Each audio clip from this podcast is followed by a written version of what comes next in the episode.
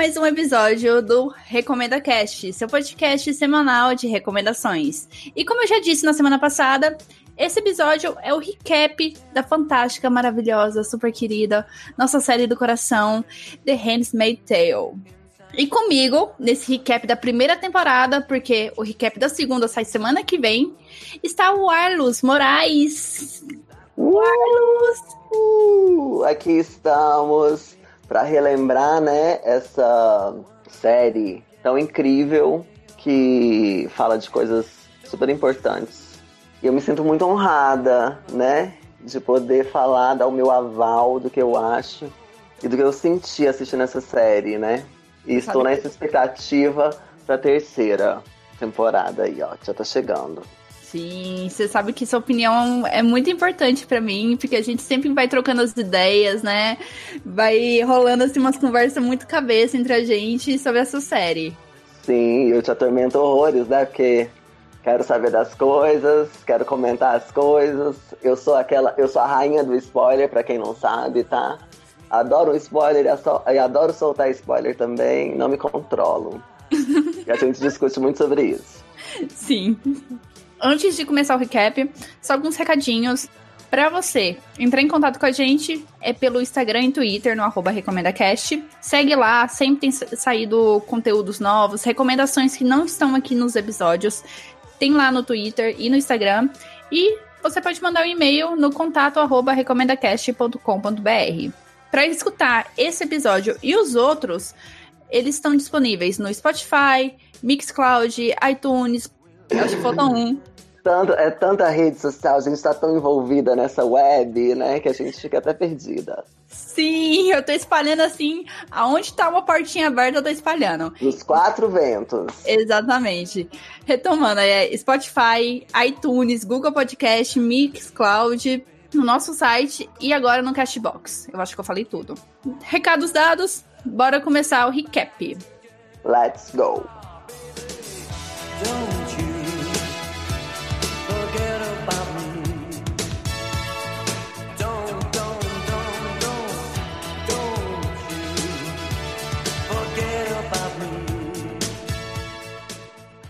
Bom, a primeira temporada ela começa com a tentativa frustrada da fuga da família da June pro Canadá. Uhum. E, e, com isso segue. A gente já encontra a June lá em Gilead, né? Já como Off-Red, e ela conhecendo. Não conhecendo, né? Ela já conhece, ela já tá na casa lá da Serena, que é a esposa do novo comandante dela. E a gente descobre que a June, ela já foi aia já foi Aya de outra família e que a família da Serena já teve outra Offred. Uhum. Que isso acaba sendo desenvolvendo mais pra frente, né? A gente vai descobrir o que, que aconteceu com ela. Logo depois a gente já conhece a Rita, que é a Marta da família, a Off Glen, que é a Aya parceira da June, o Nick, que ele é motorista, e também logo de cara a gente já tem um, é, a suspeita de ele ser, dele ser um olho. E com os flashbacks a gente também conhece a Moira, que é uma amiga de longa data da June, que acabou indo para aquele centro vermelho, recebeu treinamento, virou Aya. E mais pra frente a gente conta o que, que acontece com ela, né? Porque uhum. ela vai ter um papel bastante importante nessa história. Uhum. E é engraçado porque nesse, nesse, nesse primeiro episódio aí, a gente vai tomar. A série ela toma forma, né? E aí a gente vai entendendo como que foi constituído essa nova sociedade né? Que cada um tem uma função, cada um tem um. Não é nome, mas cada um tem uma denominação. E aí, como que funciona tudo aquilo ali? Como que quem que é subjugado a quem? E como que as coisas estão sendo organizadas? Como que essas pessoas elas estão se adaptando? Principalmente essas aias, né? Que são os seres que não estão ali é, digamos, que elas não estejam ali de livre e espontânea vontade. E é isso, né? Sim. Elas são meio que obrigadas, né? Uhum. A tomar aquele posto, porque se elas não tomarem aquele posto, elas vão pra colônia, pras colônias, né? É, mas até então isso a gente não sabe, né? A gente não sabe o que é colônia, não sabe uhum. que existe aqueles outros lugares.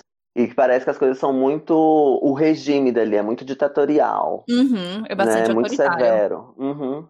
E a gente também descobre o que que levou esse governo, né, esse go governo autoritário, fundamentalista, a tomar o poder.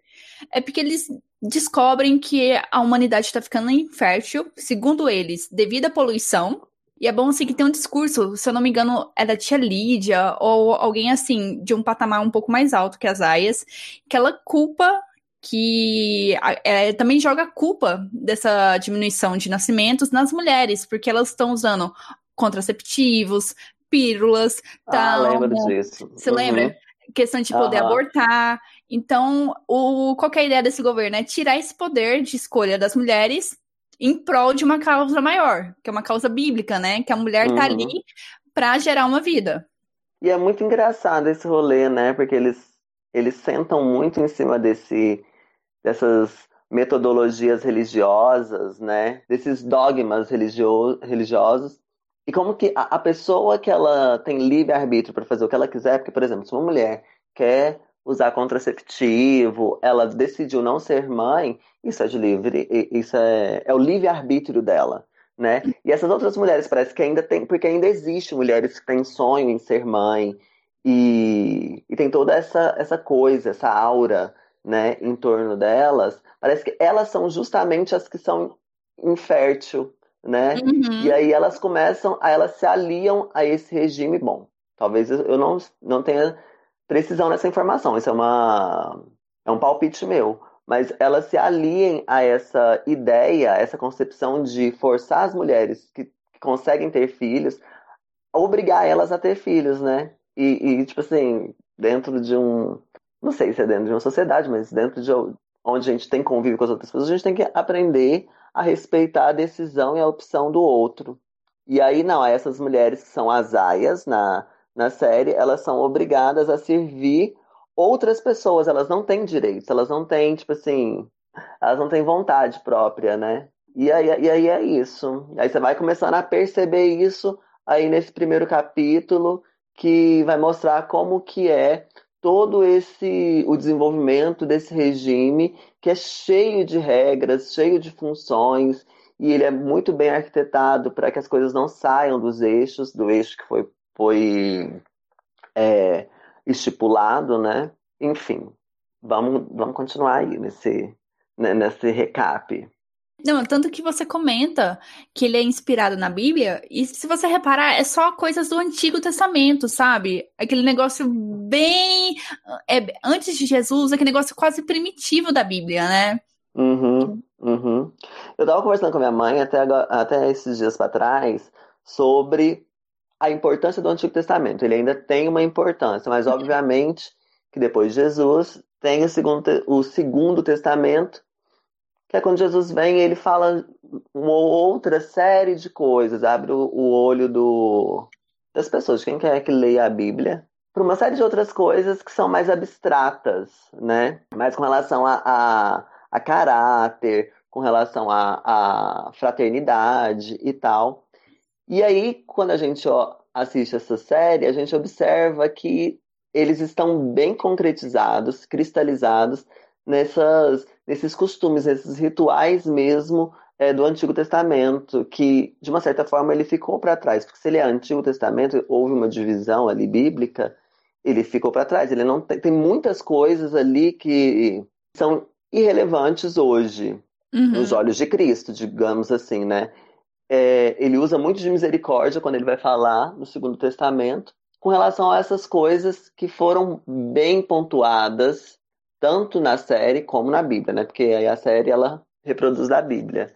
E tem vários momentos, né? Que agora eu não sei se eu vou lembrar exatamente, mas eles, eles se apoiam em recortes. Porque é isso, a sociedade que a gente vive hoje, ela já ela vem com isso, né? De, de fazer recortes de acordo com o que convém aquela pessoa específica, aquele núcleo específico, né? Então, se na série tem esse, esse problema do, da infertilização, como que a gente vai fazer para forçar as mulheres a transar com uma outra pessoa que não seja marido ou a fé delas e não seja um sexo um sexo banal, né, nem que seja assim, por livre e espontânea vontade. Uhum. Ela vai transar para gerar uma vida, mas com uma pessoa alheia, é, alheia a ela, né? Eles fazem um ritual. Tem, isso é repetido na série várias vezes, que Uhum. esse ritual que eles leem um trecho da Bíblia, que se não me engano diz respeito de Raquel, quando ela, precisa, ela queria muito ter esse filho, porque naquela época também bíblica eh, tinha muito isso, né, de que precisa ter filho, eu quero ter filho, eu tenho que formar uma família, a família é composta por filho também. Então essa necessidade, ela está muito cristalizada na, na cabeça de muitas personagens ali da série. E aí, nesse ritual, eles fazem esse, esse, esse trecho, eles tiram, eles leem repetidamente, que é, é muito engraçado isso, porque é o lance de memorização, né? Como se fosse uma lavagem cerebral. Sim. A gente vai enfiar isso na sua cabeça, porque você tem que entender isso. E quando você vai numa igreja comum, na, vida real, as pessoas elas não costumam ler o mesmo trecho várias vezes, né? Vai vai lendo e, e- e tendo discernimento de, de passagens bíblicas, porque a Bíblia, no final das contas, você nunca vai chegar na totalidade dela, porque ela é um livro muito extenso, né? Ela é cheia de, cheia de reflexões, mas muito particulares, né? Porque aí tem esse rolê. A, refle- a reflexão particular é uma coisa, a, a coletiva é outra, e aí na coletiva você tem que ver o que, que que corresponde bem para todo mundo, de modo geral. E aí na série você vê que até o, o Fred mesmo, ele fala num outro momento para ela que, que nas revoluções, acho que é, nas revoluções, é, nem sempre vai ser bom para uma revolução nem sempre vai ser, nem sempre vai ser bom para todo mundo, né? Algumas Uhum. pessoas vão sair perdendo. Nesse caso, são as mulheres, coitadas. Sim. Elas vão precisar, elas vão precisar transar ali para ter filho, e é isso. E, e aí é engraçado, né? Porque elas têm esse filho, na- nesse período de gestação, cria-se um vínculo, né? É isso é Uhum. inevitável, inevitável, e elas têm que se desligar. Isso a série mostra muito bem, e é uma coisa, é um choque de, de- é um choque de, de prática, né? Que você não, você não tá acostumado a fazer isso. Aí imagina você, assim na série, né? Imagina você sendo obrigada a transar com uma pessoa, ficar grávida, dar esse filho para uma outra pessoa também, e depois você vai ser descartada. Seu dever foi cumprido, né? Agora que com É, e, e família. Basicamente. É, colar de beijos pra você, tchau.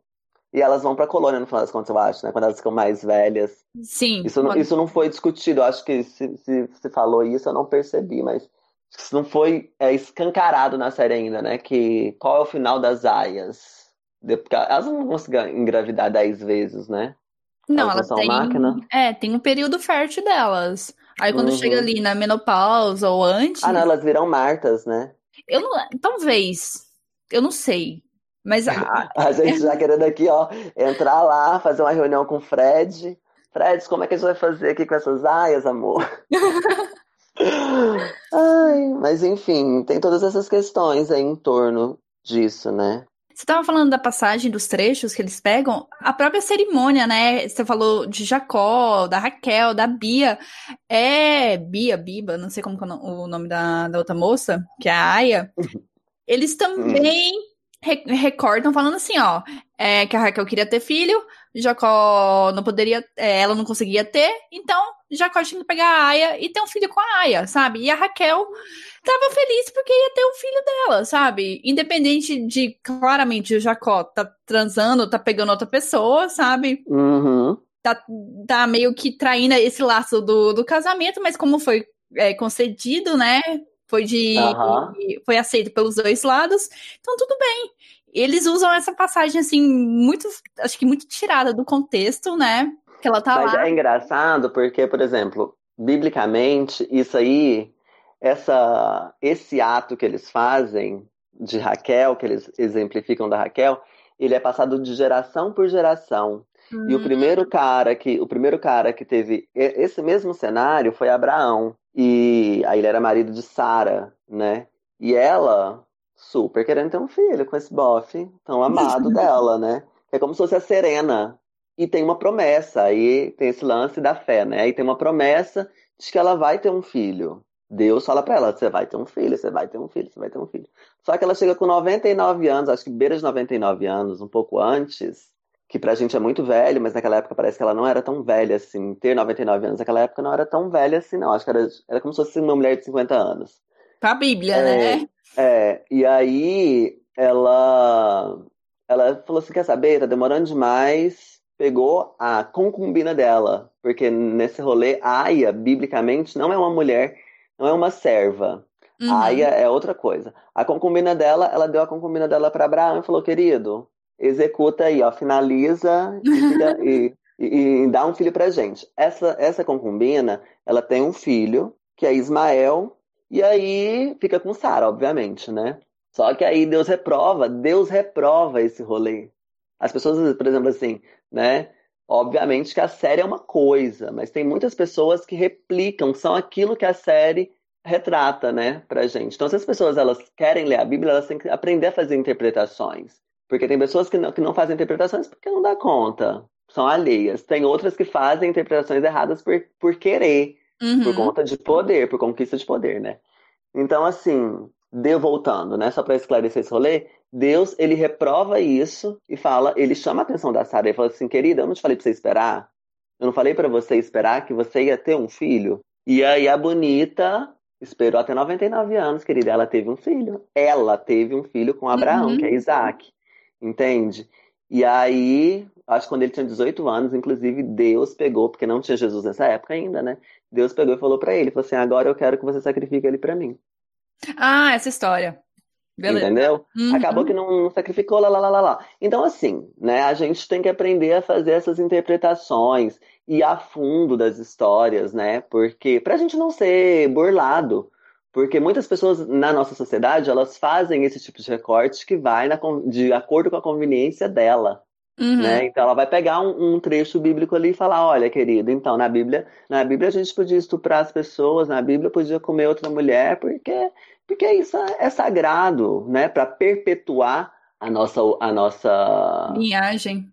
A nossa linhagem, a nossa espécie, uhum. né? E não necessariamente é assim. As coisas elas evoluem, tanto é que Cristo vem para essa finalidade e mostra outros patamares que o ser humano tem que atingir que não seja só a perpetuação dessa espécie humana. Ui, que que é isso, Dônia? Aula de religião no Recomenda Cast. Professora de ensino religioso sou eu, querida. Fazia escola dominical todos os dias, então sei algumas coisas. Tá em dia, então. A gente já deu bastante o contexto da série.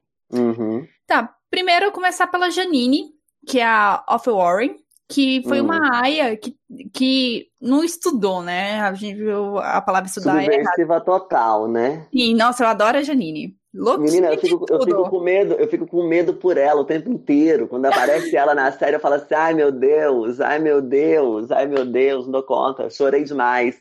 E aí, inclusive, tem uma cena que a gente não vai pular isso, não vai pular para esse lugar, mas só vou te, fal te falar agora Teve uma cena específica, gata, que eu chorei tanto que acabou o episódio, eu tive que escutar uma Britney. Britney teve que pegar na minha mão, porque senão eu não sei, eu falecia ali naquela hora.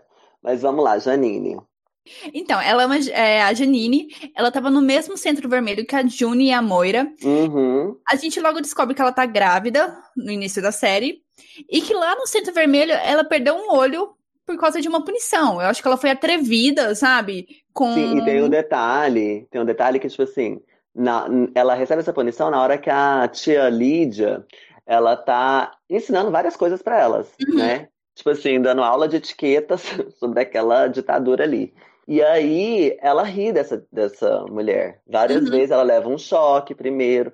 Só sei que tem uma, tem uma coisa que ela faz grave ali, né? Ela faz muito grave ali ela é retirada e num outro momento ela, ela volta. Eu não sei se é na hora que elas estão dormindo ou se é na hora que. ali, ali no meio mesmo da reunião.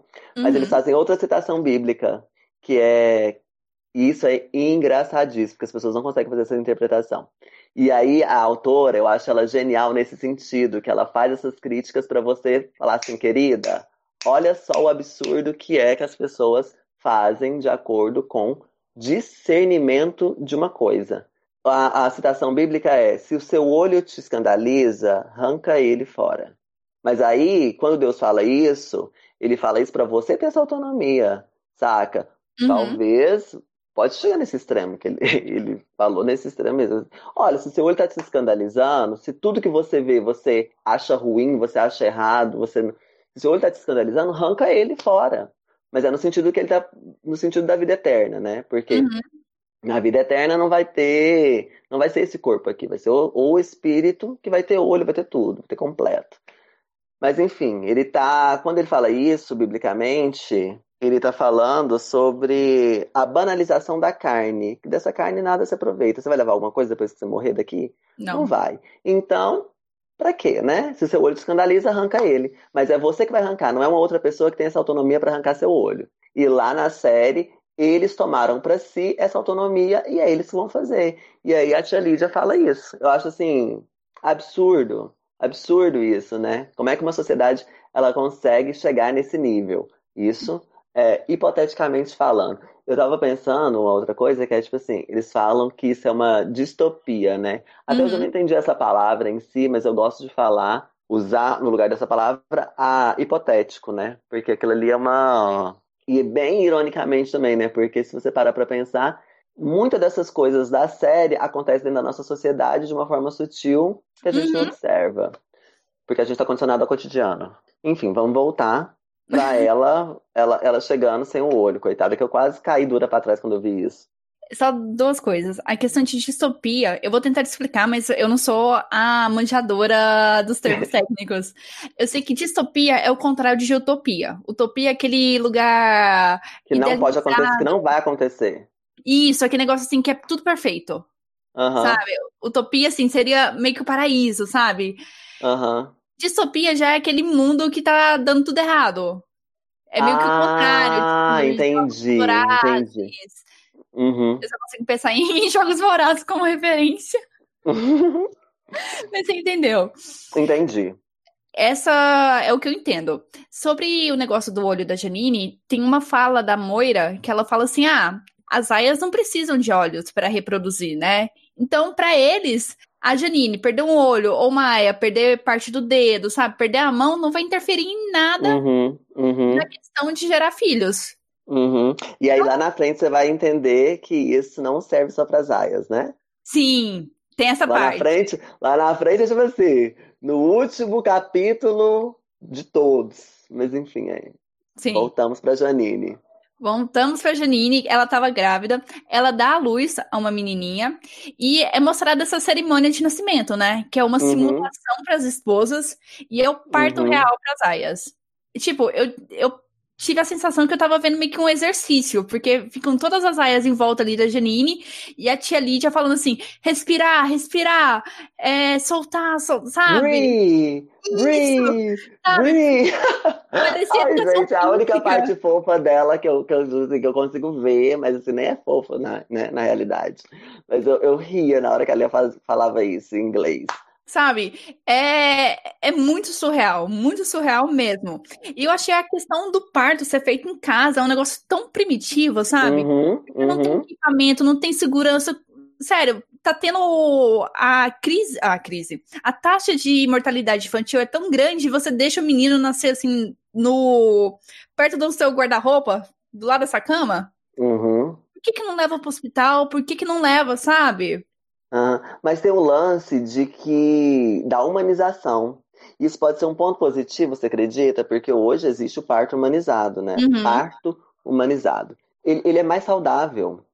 Ele é mais saudável. Ah, Os riscos de ter problemas no, num parto humanizado é bem menor do que de uma cesariana.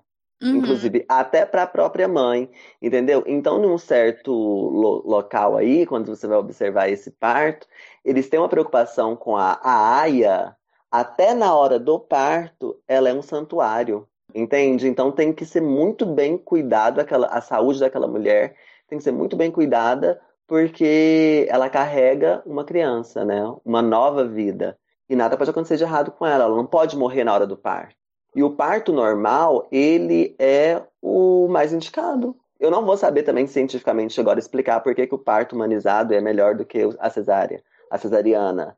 E o parto humanizado é uma coisa além do parto normal, né? Porque no hospital também faz parto normal. Mas a recuperação da mulher, ela é muito mais rápida, entende? E tem todo esse rolê de parteira, que essas parteiras, elas sabem, elas sabem, e tem um lance de afeto também, sabe? A saúde do- da criança, ela tem que ser preocupada desde a hora que ela foi gerada ali, né? tá no, na, na barriga da mãe.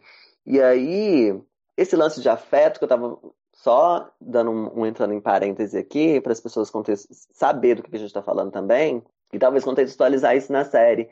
É... Teve uma mulher que ela me falou que a mãe dela tentou, tentou abortar ela, acho que três vezes, ela não foi abortada. Só que ela sofre esse trauma até hoje. Esse trauma ela carrega com ela desde a época da barriga da mãe dela. Você entendeu? E tem toda uhum. essa preocupação. E aí, na série, você vê que a tia Lídia tem toda uma preocupação, e ela sabe, entende? Ela sabe disso, de todo o aparato que tem que ter para uma grávida. Qual que, qual que são os cuidados que uma grávida precisa ter para ela ter um parto saudável? Porque nessa sociedade, eles não aceitam deficiente. Não uhum. sei se uhum. você já observou, não tem uma pessoa deficiente. Sim. Eles não abordam a deficiência, né? Então, tudo isso é, eu acho que é calculado e fica no, e fica no, no subconsciente da, da história. Entende? E a, a, tia Lídia, eu chamo ela de tia Ai agora.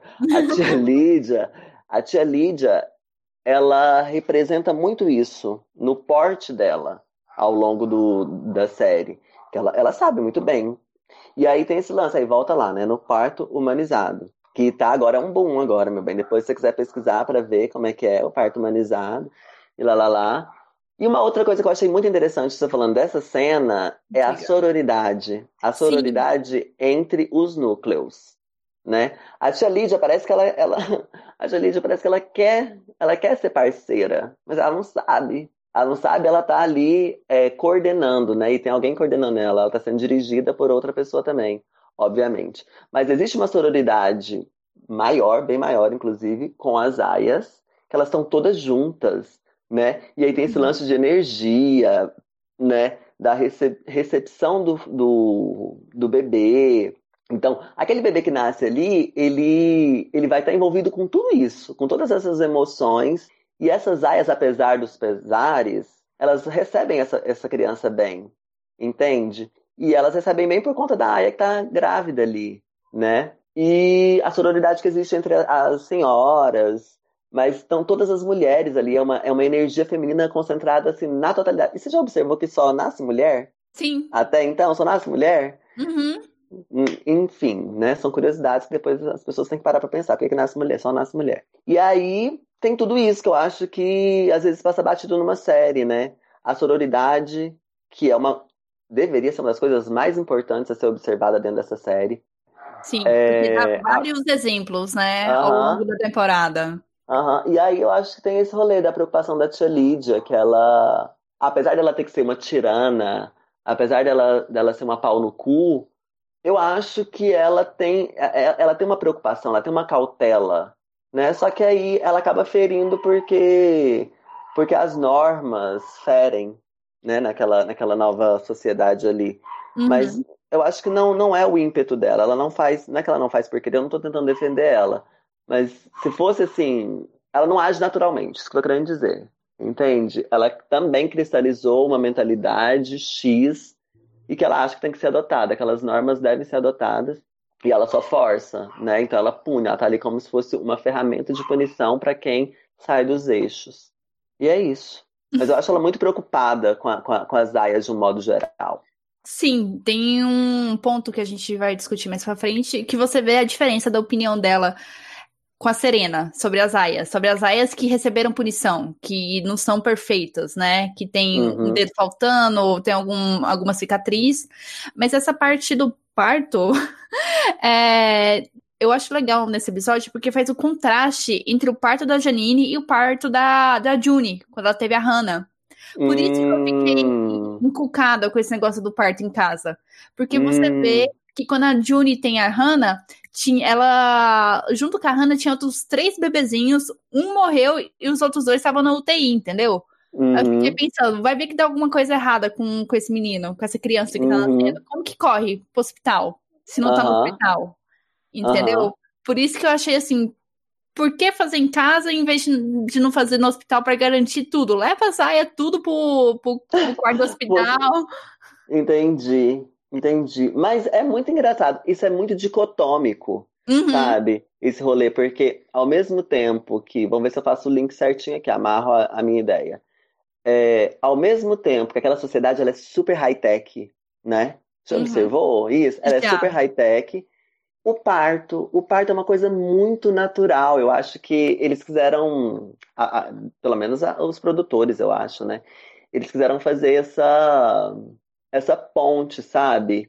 Entre o, o que é muito simples.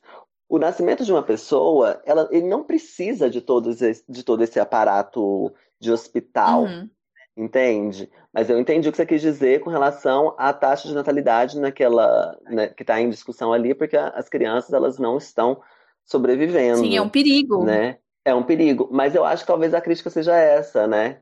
De que o, o natural. Tem um professor meu de sociologia, uma vez ele criticou, né? Ele falou: por que, que você usa a palavra normal ao invés, natural ao invés de normal? Sabe, querendo dizer que normal e natural não tem nada a ver, são coisas diferentes.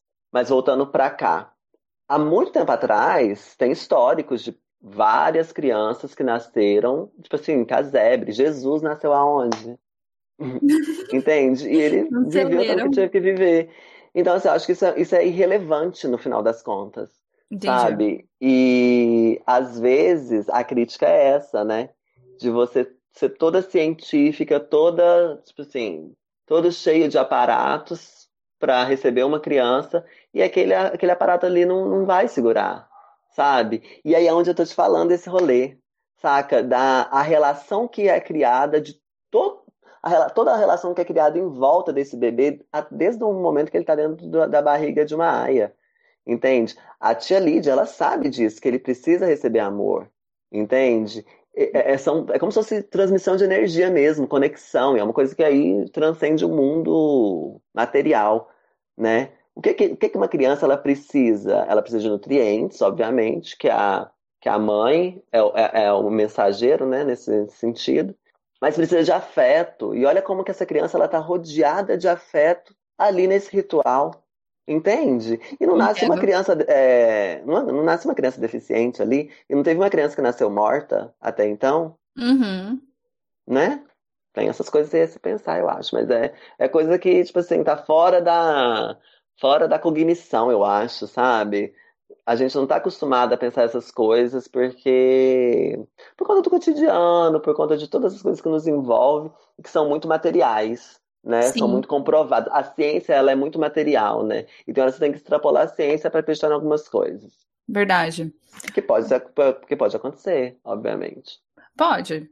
Tanto é que, que é isso que eu tô falando. Você lembra que a filha da dos Warren, né, que é a filha da Off Warren, uhum. fica doente, fica muito Sim. doente, e até chamou uma, uma Marta, que era, ela era tipo uma médica pica da galáxia, e até essa médica não consegue ajudar a, a bebê e não sei o quê. Isso, é isso que eu ia perguntar. Isso é depois que a Janine vai embora, né? Aham, uhum. e aí, aí a... E, e, aí é onde eu começo a ter esperança nas coisas, eu começo a chorar quando assisto a série, sabe?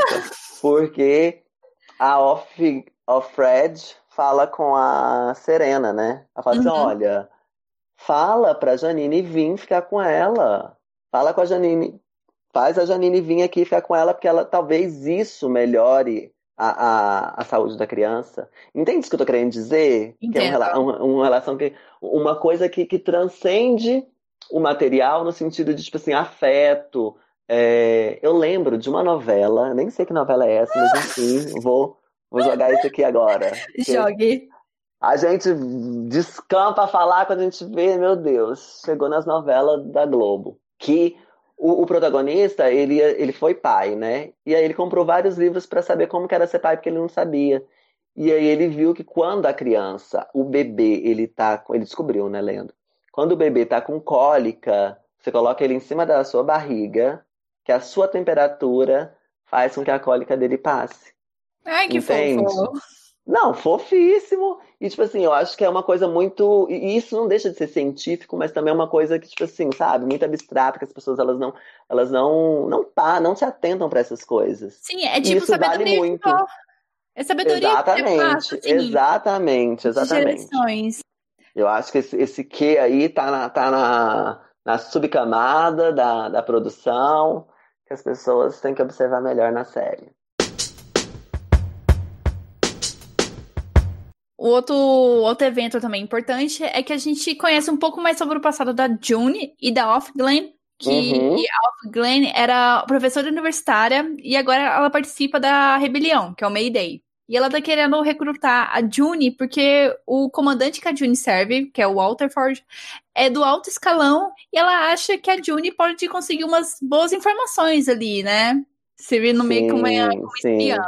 É, a gente descobre também que o nome real da Off Glen é Emily, ela é lésbica, é mãe de um menino de 5 anos, e que quando ela estava tentando fugir com a esposa e o filho, ela acabou sendo barrada e a esposa e o filho foram pro Canadá. E ela também fala pra Uhum. June pra ela ficar de olho ali, sabe? Ficar alertinha, porque tem um olho infiltrado ali na casa dos Walterford. Aí, logo depois disso, a Emily, ela é trocada por outra Aya, e a June, ela é questionada sobre essas conversas que ela teve com a, com a antiga Off Glen. Aham. Você lembra disso? Que dá choque, Lembro. que a Serena vem e intervém falando que a June aparentemente tá grávida, aí a tia Lídia fica assim desesperada, mas ao mesmo tempo fica super feliz, porque é uma benção, né? Que ela diz. Aham. Logo depois a gente conhece também a nova Off Glen, que pela conversa dela com a June, eu tirei de que ela era drogada e que agora ela gosta da vida que ela tá levando. Porque antes Eu ela não acho que ela era nada. pobre. Eu acho que Eu ela só entendi. era pobre, saca? Eu entendi que ela era, era é, drogada porque ela fala assim que. Ah, ela participava do daqueles encontros anônimos, sabe? Alguma coisa assim, que ela tinha que vender as coisas pra conseguir fumar, aplicar alguma, alguma outra substância lá. Eu entendi.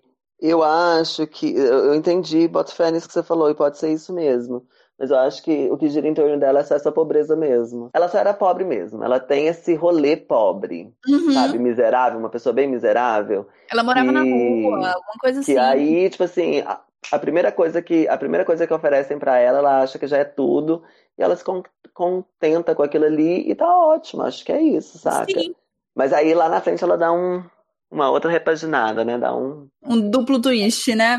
Exa- Exatamente, ela entende que a coisa não é do jeito que ela imaginou. Eu acho bom que ela mostra, assim, que fica meio claro que a lavagem cerebral, sabe? Que fizeram as aias que aceitam aquilo. São Uhum. as que é, é, receberam muita a lavagem cerebral, sabe?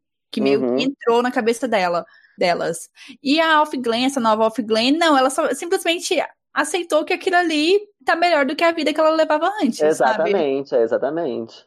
E, assim, ela- não dá pra condenar a pessoa por causa disso, porque ela era pobre, saca? E aí tem comida. Imagina, você passou uma vida inteira sem comer, passar perrengue porque você não tem comida direito em casa. A gente não sabe o que é isso, né? A gente não sabe o que é passar Sim. fome pra Ela- julgar uma pessoa assim. Aí, num certo momento, ela tem comida certinha, porque ela é fértil. Ela, teve, ela tirou uma sorte grande, porque ela é fértil. Uhum. Ela é fértil e ela é uma aia, ela não, ela não foi pra colônia, basicamente, necessariamente assim, né? Sim, ela tem, ela tem comida, ela tem um teto, ela tem pessoas que se importam com ela, ela diz isso, entendeu? Né? Então ela fala pra Juni assim, ó, querida, aqui não, você não vai aprontar mais Fica nada na não. sua. Exatamente. Aí depois desse todo, todo rolê, é mostrado o, como que é o julgamento lá em Gilead, né? Como a Uhum. Emily vai ser julgada pelo crime que ela supostamente cometeu. E a gente acha que é o fato dela ser uma rebelde.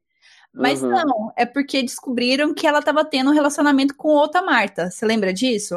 Lembro, lembro. Mas isso já tava. A gente já ficou assim. A gente já ficou inteirado de que era isso na no. Como é que fala? Interrogatório que fizeram com a Alfred, Sim. né? Uhum. Que a tia Lídia chama ela de besta, uma, uma série de coisas, né? Aberração e tal. Traidora do gênero, né? Que eles chamam. É, exatamente. Exatamente. O interessante nesse julgamento da Emily é que mostra como que é a lei daquele governo, né? Porque Uhum. tem a- é, é uma lei, é a lei, que são os versículos da Bíblia, Exatamente. e a palavra do homem é sempre a, ver- a verdadeira, né? Uhum. O homem falou assim, ela é culpada, pronto, não tem direito de fala nem nada. Aí o que acontece? A Emily, ela acaba sendo punida, ela é condenada à redenção. Eu lembro que a primeira vez que eu assisti, eu não, eu não tinha entendido o que, que era aquilo. Porque ela acorda, tá com uma bandagem assim na vagina. Aí depois que eu entendi que foi questão de mutilação, né? Que ela Uhum. foi Não, eu entendi de cara, assim, ó. Eu falei assim, não acredito, gente. Eu não acredito. Mas você assistiu a primeira vez e legendado? Não. Ah, tá. Que eu assisti dublado, foi super tranquila a primeira temporada. A segunda eu fiquei nervosa. Mas enfim. Ela é mutilada para que ela não sinta mais prazer durante o ato sexual, como se fosse Uhum, uma coisa assim totalmente ilegal, pelo menos uhum, a sociedade é. E a Marta, com quem ela, ela tava tendo um relacionamento, ela é enforcada. Pra mostrar a uhum, diferença entre as punições, né? Porque a Aya uhum, é uma, uma mercadoria valiosa ali naquele governo. A Marta uhum. não, a Marta pode ser enforcada. A Aya, vamos dar uma segunda oportunidade. Ah, mas é porque ela é fértil, né? É Exato. uma- E aí ela fala isso na conversa com a Offred, antes dela ser trocada. Ela deixa isso muito claro. Que ela é uma das principais ali, é a é, é a que tem mais probabili- probabilidade de ter filho, Porque né? ela ainda é É jovem, né? é, ela é jovem, ela, ela tá, eles acham que vai ter quadrigêmeos daquela Aya ali. Enfim, e aí? E aí? É, logo em seguida, a June ela começa a ter uns encontros sec- é, secretos com o Fred, com o comandante Uhum, do escritório dele, né? A- a- Meio na uhum, sortina. E a gente descobre também que a, a antiga Off-Red, ela também tinha encontros com o comandante. E uhum, que ela se matou. Que ela se é, suicidou, né? Que ela amarrou o uhum, lençol, alguma coisa assim na cama. E se enforcou. E a gente começa a perceber, a, a série já começa é, dando dicas de que é, as aias não ficam com objetos pontudos perto delas, né? A questão de depilar as pernas. A, a Marta tem que ficar ali na porta do banheiro vigiando, sabe? Não é uhum. permitido. Tem- tem- sério, na série você consegue ver os detalhes que estão faltando. Tipo, as botas da June não tem cadarço. Pra evitar Uhum. qualquer tipo de, de ferimento, de estrangulamento que ela possa querer causar nela mesma, entendeu? Em questão de detalhes, a série é fantástica. Sim, sim, você tinha feito umas observações na época que a gente, que você me indicou e que eu comecei a assistir, que eu achei incrível, que é o lance da narração, de como a narração da série, ela é Uhum. feita para te pontuar, para te guiar na série de um modo geral, né? A June, como que ela é, que é a Offred, né? A Off Glenn, e aí isso vai te, vai te, vai te trazendo emoções, vai te fazendo sentir emoções de acordo com essa narrativa que as personagens fazem, né? E um ponto que eu queria falar aí do que você falou da Glenn, que é o lance do julgamento e tal, como que as leis são estipuladas, Uhum. e é onde você observa uma suposta hipocrisia dessas pessoas que detêm o poder, né? Detentora do poder. Porque esse rolê da Emily não é só porque ela é lésbica. Você não pode transar por transar, né? Uhum. Isso é tipo uma regra ali. E a Serena Joy, ela, tadinha, minha personagem preferida. Não entendo como.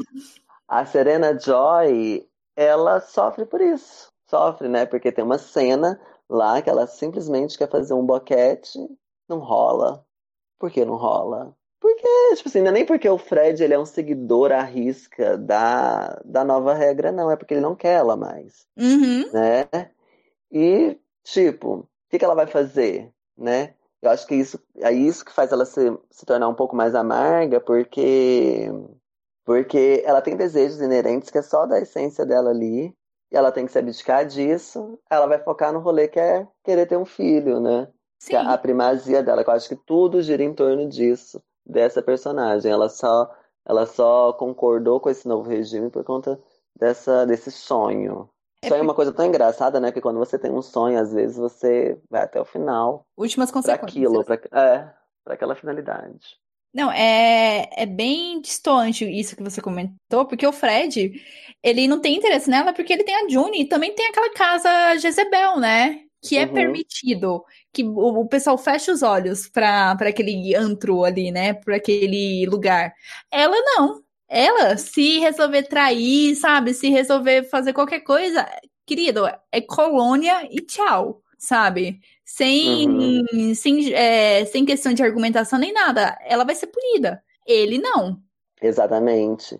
Exatamente. Não, tem umas formas de ser punido, parece que tem umas formas dele ser punido e tal, mas é muito mais difícil ele ser pego do que ela ser pega, Uhum. né?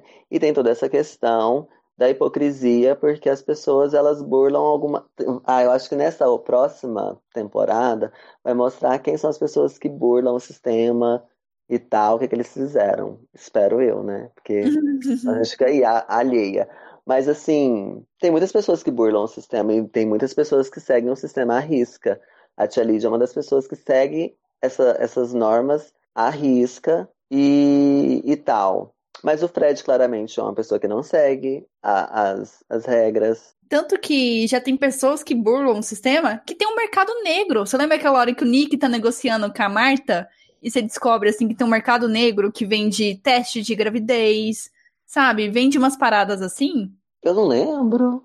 Lá na casa de Jezebel, sim, sabe? Rola um mercado negro lá em Gilead. Então essa sociedade que eles construíram achando que era perfeita, é perfeita sim para os homens, porque eles podem fazer o que quiserem e não, não são punidos. Uhum. Mas tem, tem essas dissonâncias, sabe? De, ah, tem mercado negro, tem essa casa, casa é, Jezebel, tem os uhum. policiais, os guardas ali que são sub, é, subordinados, não, como fala?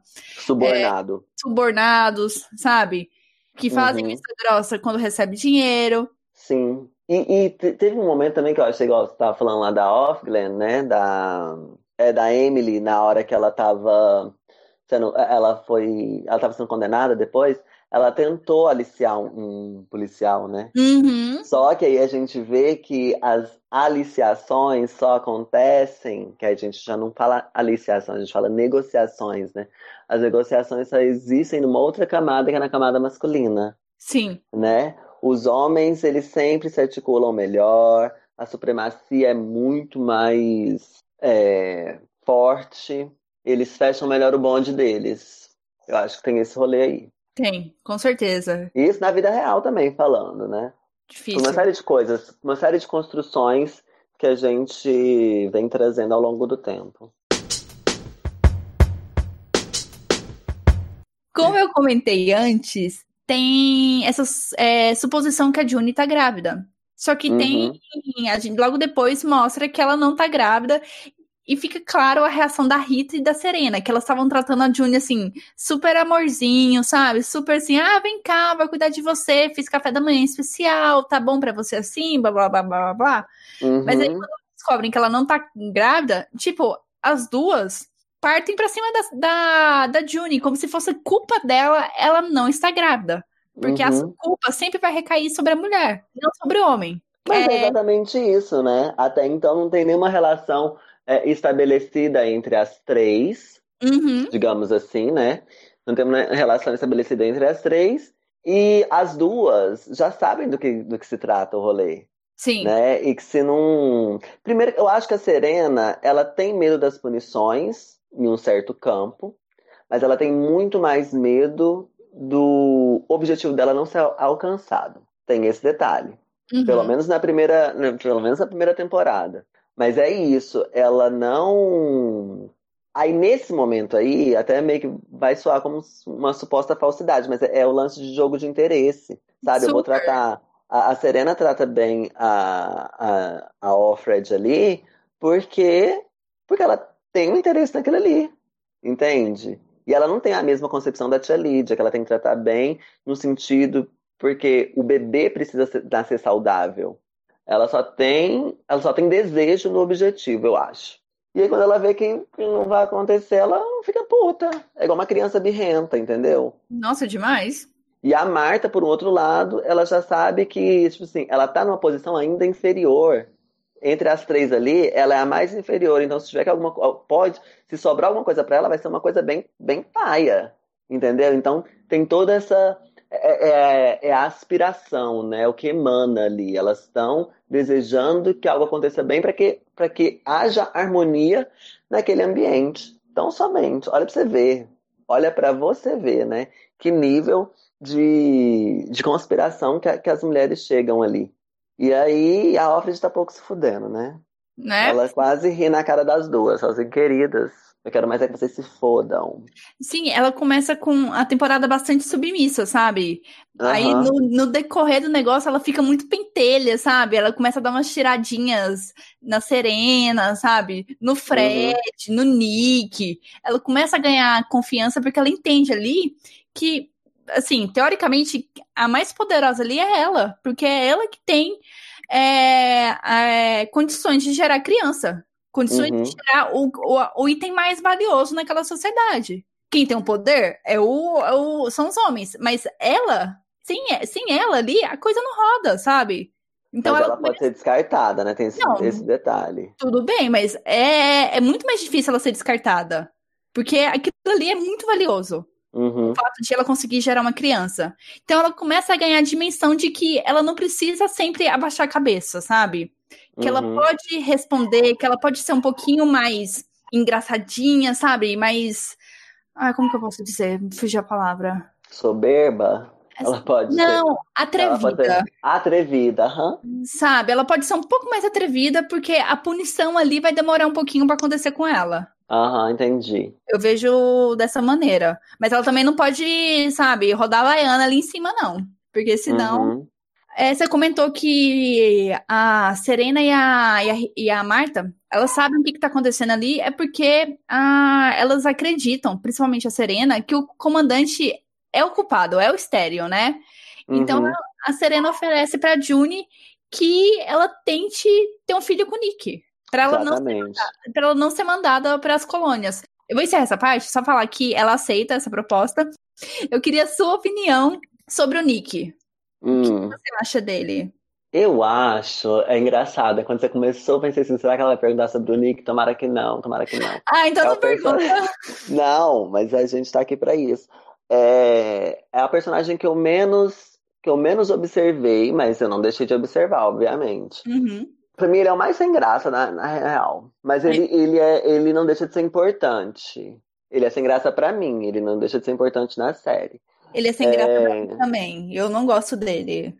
Mas eu, eu entendi algumas coisas sobre ele e ele é volátil. Aí você tava falando da, da Off-Glen, eu tava fazendo esse link. A Off-Glen, que é a Emily, ela é um ser dentro daquela sociedade que você que a, por exemplo, a Offred. Ela pode muito mais contar. Ela pode contar. A Offred, eu acho que ela pode contar com qualquer pessoa, menos com o Nick Uhum. na real. Mas ao mesmo tempo, o Nick pode ser alguém que ajude ela. Mas é uma coisa muito assim, 50%, entendeu? A, a Serena pode ajudar. A Serena, eu acho que a Serena, a, qualquer, qualquer, qualquer personagem na série tá mais passível à compreensão da situação das aias do que ele. Uhum. Ele só faz se tiver um jogo de interesse. Ele, ele fez uma série de coisas, mas é porque ele ama aquela mulher em específico, que é a June, Uhum. entendeu? Mas outra aia, outra aia em questão, ele não faria isso. Não faria. E inclusive é, foi ele que quando ele que fez tudo acontecer com a Emily, né? É graças Sim. a ele que, a- que as coisas com a Emily aconteceram. Ela foi parar na colônia, inclusive. A Não, a, Serena colo- a Joy colônia não. A colônia foi foi outro rolê. Ah, não, ah, não, é, a colônia foi outro rolê. Foi Que a outro gente rolê, vai mas comentar. a, a, a- como é que é o nome dela? A, a Marta, o lance de descobrirem que ela, que ela era lésbica, e a separação das, dessas duas aias é graças ao Nick, né? Uhum. Mas enfim, é, e uma outra coisa que eu ia dizer, eu acho que a tia Lídia ela pode fazer as coisas pelas aias, sabe? Não que ela vá abrir exceções, mas ela, ela pode ser muito mais afetiva às aias. Eu acho que ela é mais justa, sabe? Ela é mais Isso, justa em relação às isso. aias. Sim, a Serena pode fazer alguma coisa pelas aias. Ela fez alguma coisa pela Janine, né? Mas assim, lógico que por intermédio da Offred. Aí quando você fala que a Offred é a mais poderosa, eu entendo nesse sentido. A Offred, ela é como se fosse uma peça muito importante nesse quebra-cabeça inteiro. Sim. Mas. Porque as outras aias, elas não, são, são poucas aias principais, né? São três principais, assim, duas coadjuvantes principais e umas outras que correm pela, pelas bordas. Mas. E não mostra como que as outras aias reagem, né? Uhum. Mas, assim, fica muito que a- as pessoas fazem por, porque a Offred ela é muito especial, a June é muito especial. Igual você tá falando, ela é atrevida, ela tem ímpetos, ela, tipo assim, às vezes ela não segura os ímpetos dela, mas, enfim. Resumindo sobre o Nick, eu acho que ele só é movido pela paixão, mas ele é uma peça com, ele é uma peça igualzinha a qualquer outra ali. Nesse caso, em especial, ele é movido pela paixão porque tudo que ele faz de, de, tipo assim, de ponderamento com relação ao regime é graças a Offred. Ele só faz o que ele faz por conta da Offred, porque ele ama a Offred. E é isso. É porque ele não é contra o regime, né? Ele tá ali só a Não, favor eu acho da. que ele, é, eu acho que ele se, ele se, ele se contenta. Ele é bem off Glenn number two. Ele se contenta com aquilo ali e acha que aquilo ali é muito interessante porque ele mora numa casa interessante. Ele tá num, ele tá muito bem situado. Sim. Ele pode ir e vir a qualquer lugar. Ele tem status naquele lugar. E aí, quando volta pro flashback dele, você vê que ele era uma pessoa muito aquém à sociedade, né? Ele não conseguia nem emprego no, no balcão. Verdade. Então, vamos pro próximo passo. Eu só queria falar que eu não sou muito fã do Nick por todos esses motivos que você deu e também porque ele não consegue dar uma resposta direta pra Juni, sabe? A Juni pergunta Exatamente. coisa, ele, Uhum. ele desconversa, ele não sabe, hum, e dá aquele samba logo, desvia e, e não dá resposta. O Fred dá, a Serena, a Serena dá, a Marta também dá, ele não, sabe? E eu não suporto esse tipo de pessoa. Mas isso é uma coisa muito assim, eu tô te falando, é uma coisa muito imprecisa, porque ele ajuda muito mais a June do que qualquer outro personagem, Com mas certeza. fica nessa imprecisão, entendeu? Uhum. Ele não é uma pessoa estável.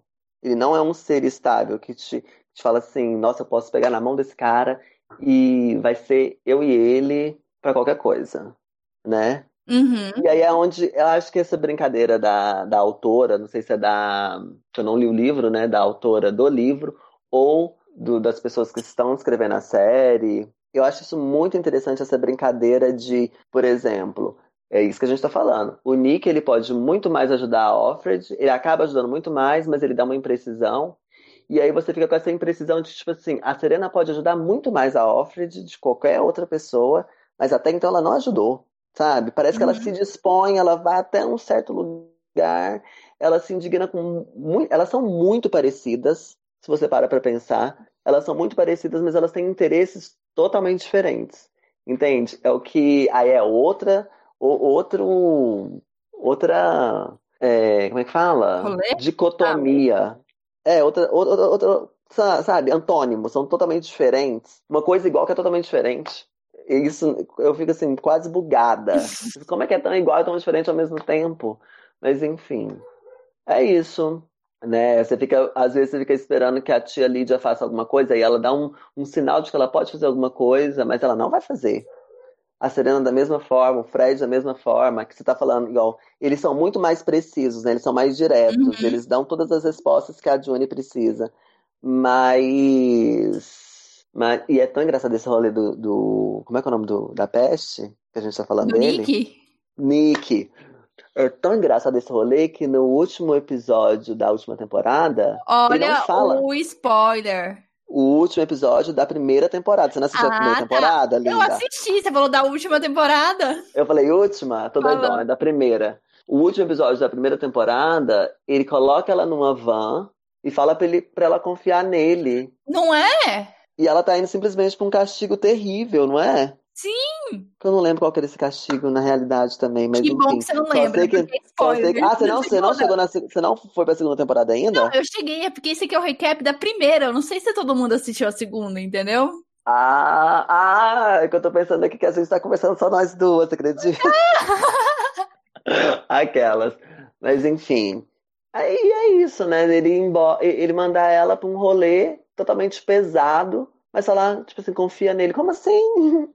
Nossa, gente, eu fico super insegura com relação a ele. Super Eu insegura. também. Nossa. Mas é isso. Próximo.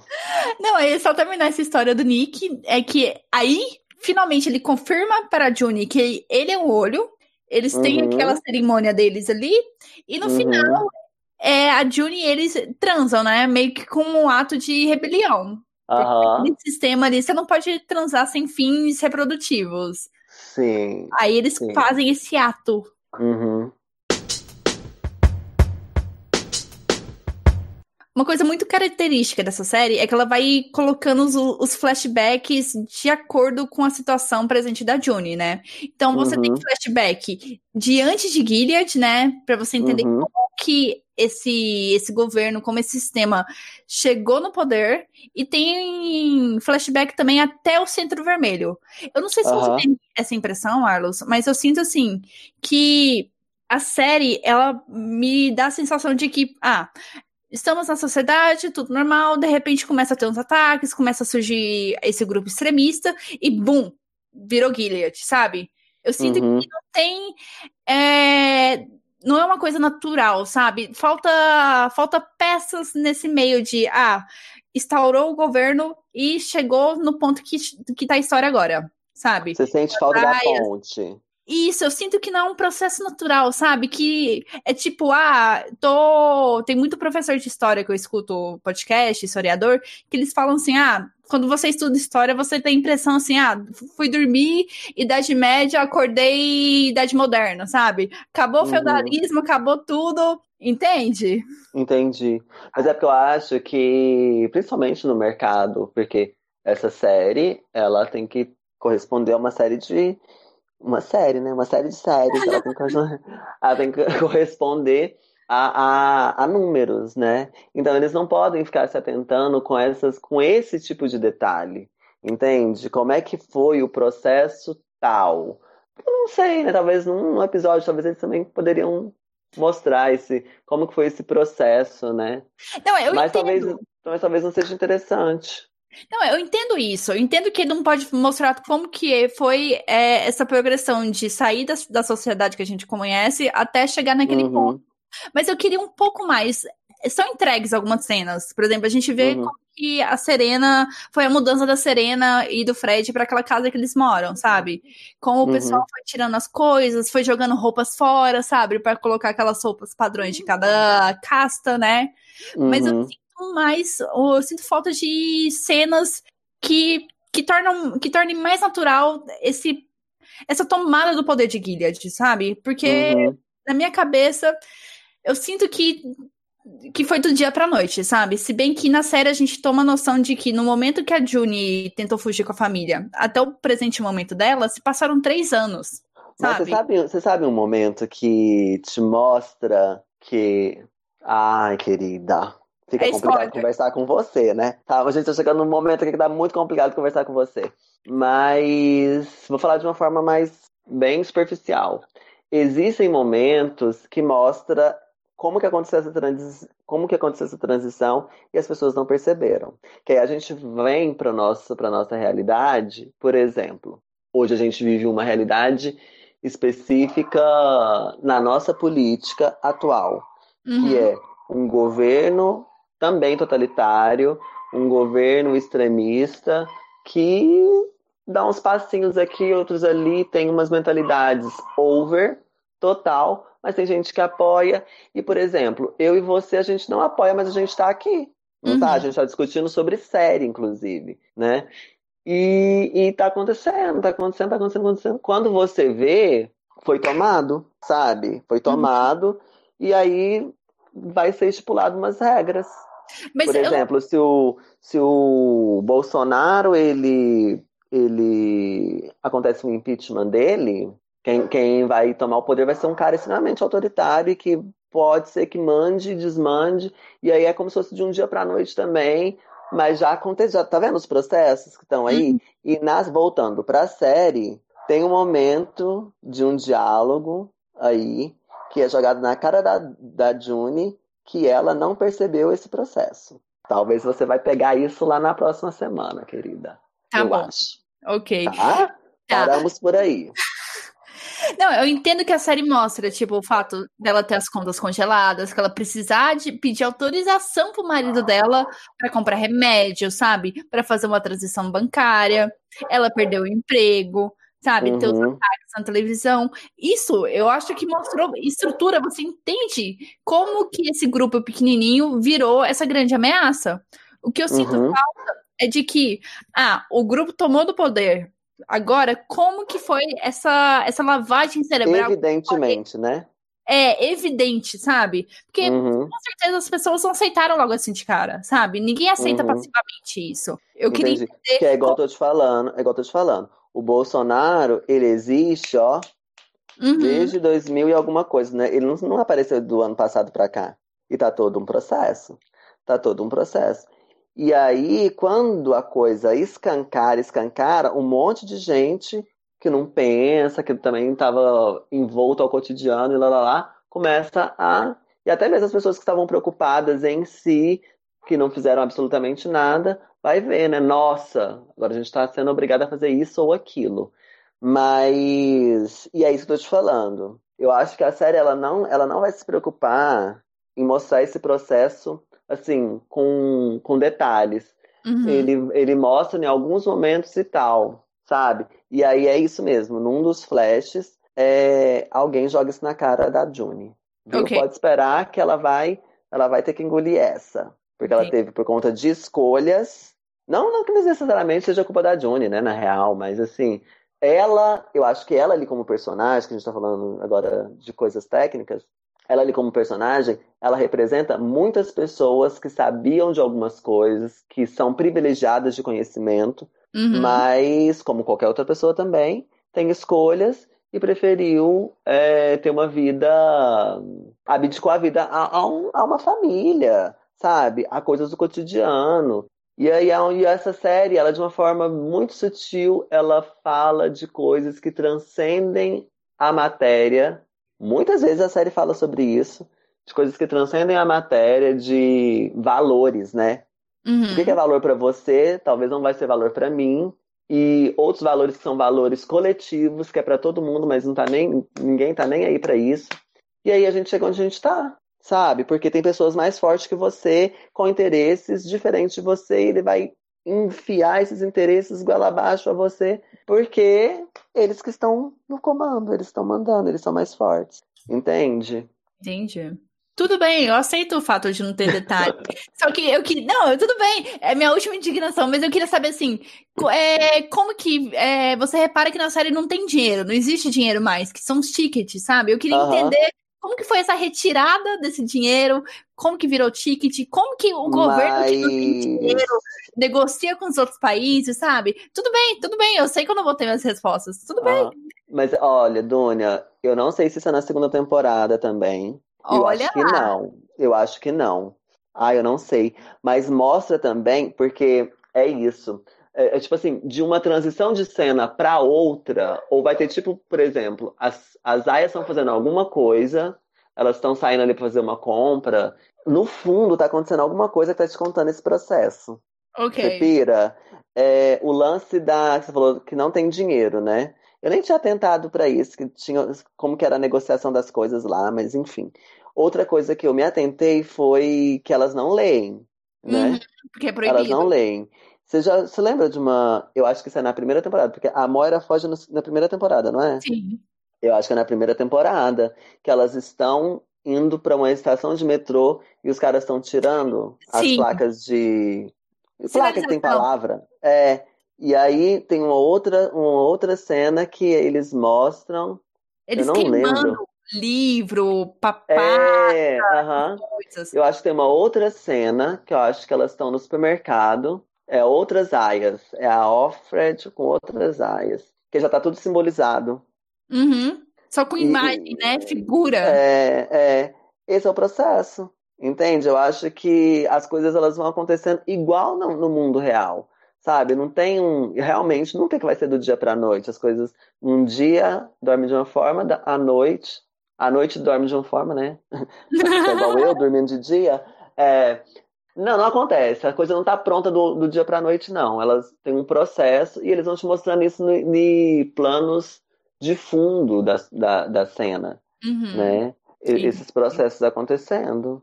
As pessoas sendo mortas, sabe? As pessoas sendo eliminadas, pessoas que, que, que, como eles dizem, né, que são, são, como é que fala? Aberrações, Sim. Párias. pessoas, é, pessoas aversivas, elas vão sendo eliminadas ao longo do tempo, até chegar numa purificação de ser ali, de sociedade. Sim. Que até então acho que eles não estão nesse lugar, sabe? Uhum. É, você viu que pessoas são pegas no meio da rua, as aias estão passeando e pessoas são pegas no meio da rua e colocadas naquela van preta. Aí tem pessoas que são colocadas penduradas, mortas, né? Pra servir de lição, né? Uhum. É, eu acho que ainda está em processo. Ah, até mesmo porque isso acontece nos Estados Unidos. E são alguns estados que Isso. foram que, que, que tá acontecendo isso. Tem outros que ainda não aconteceu isso na totalidade, né? Sim, eu encontrei um link muito bom, eu vou até deixar na descrição do episódio, que é meio que a geopolítica de Gilead, sabe? Aí tem Hum, em coisas da segunda temporada também. Mas lá eles explicam, tipo, a questão das castas são. As classes ali são muito maiores do que são apresentadas na série. Porque, tudo bem, que na série é citadas algumas, mas não dá ênfase. Por exemplo, os guardiões, que são a questão de segurança, sabe? Tem os anjos, tem aquela econo. Como chama? Econopessoas. Econopessoas, sabe?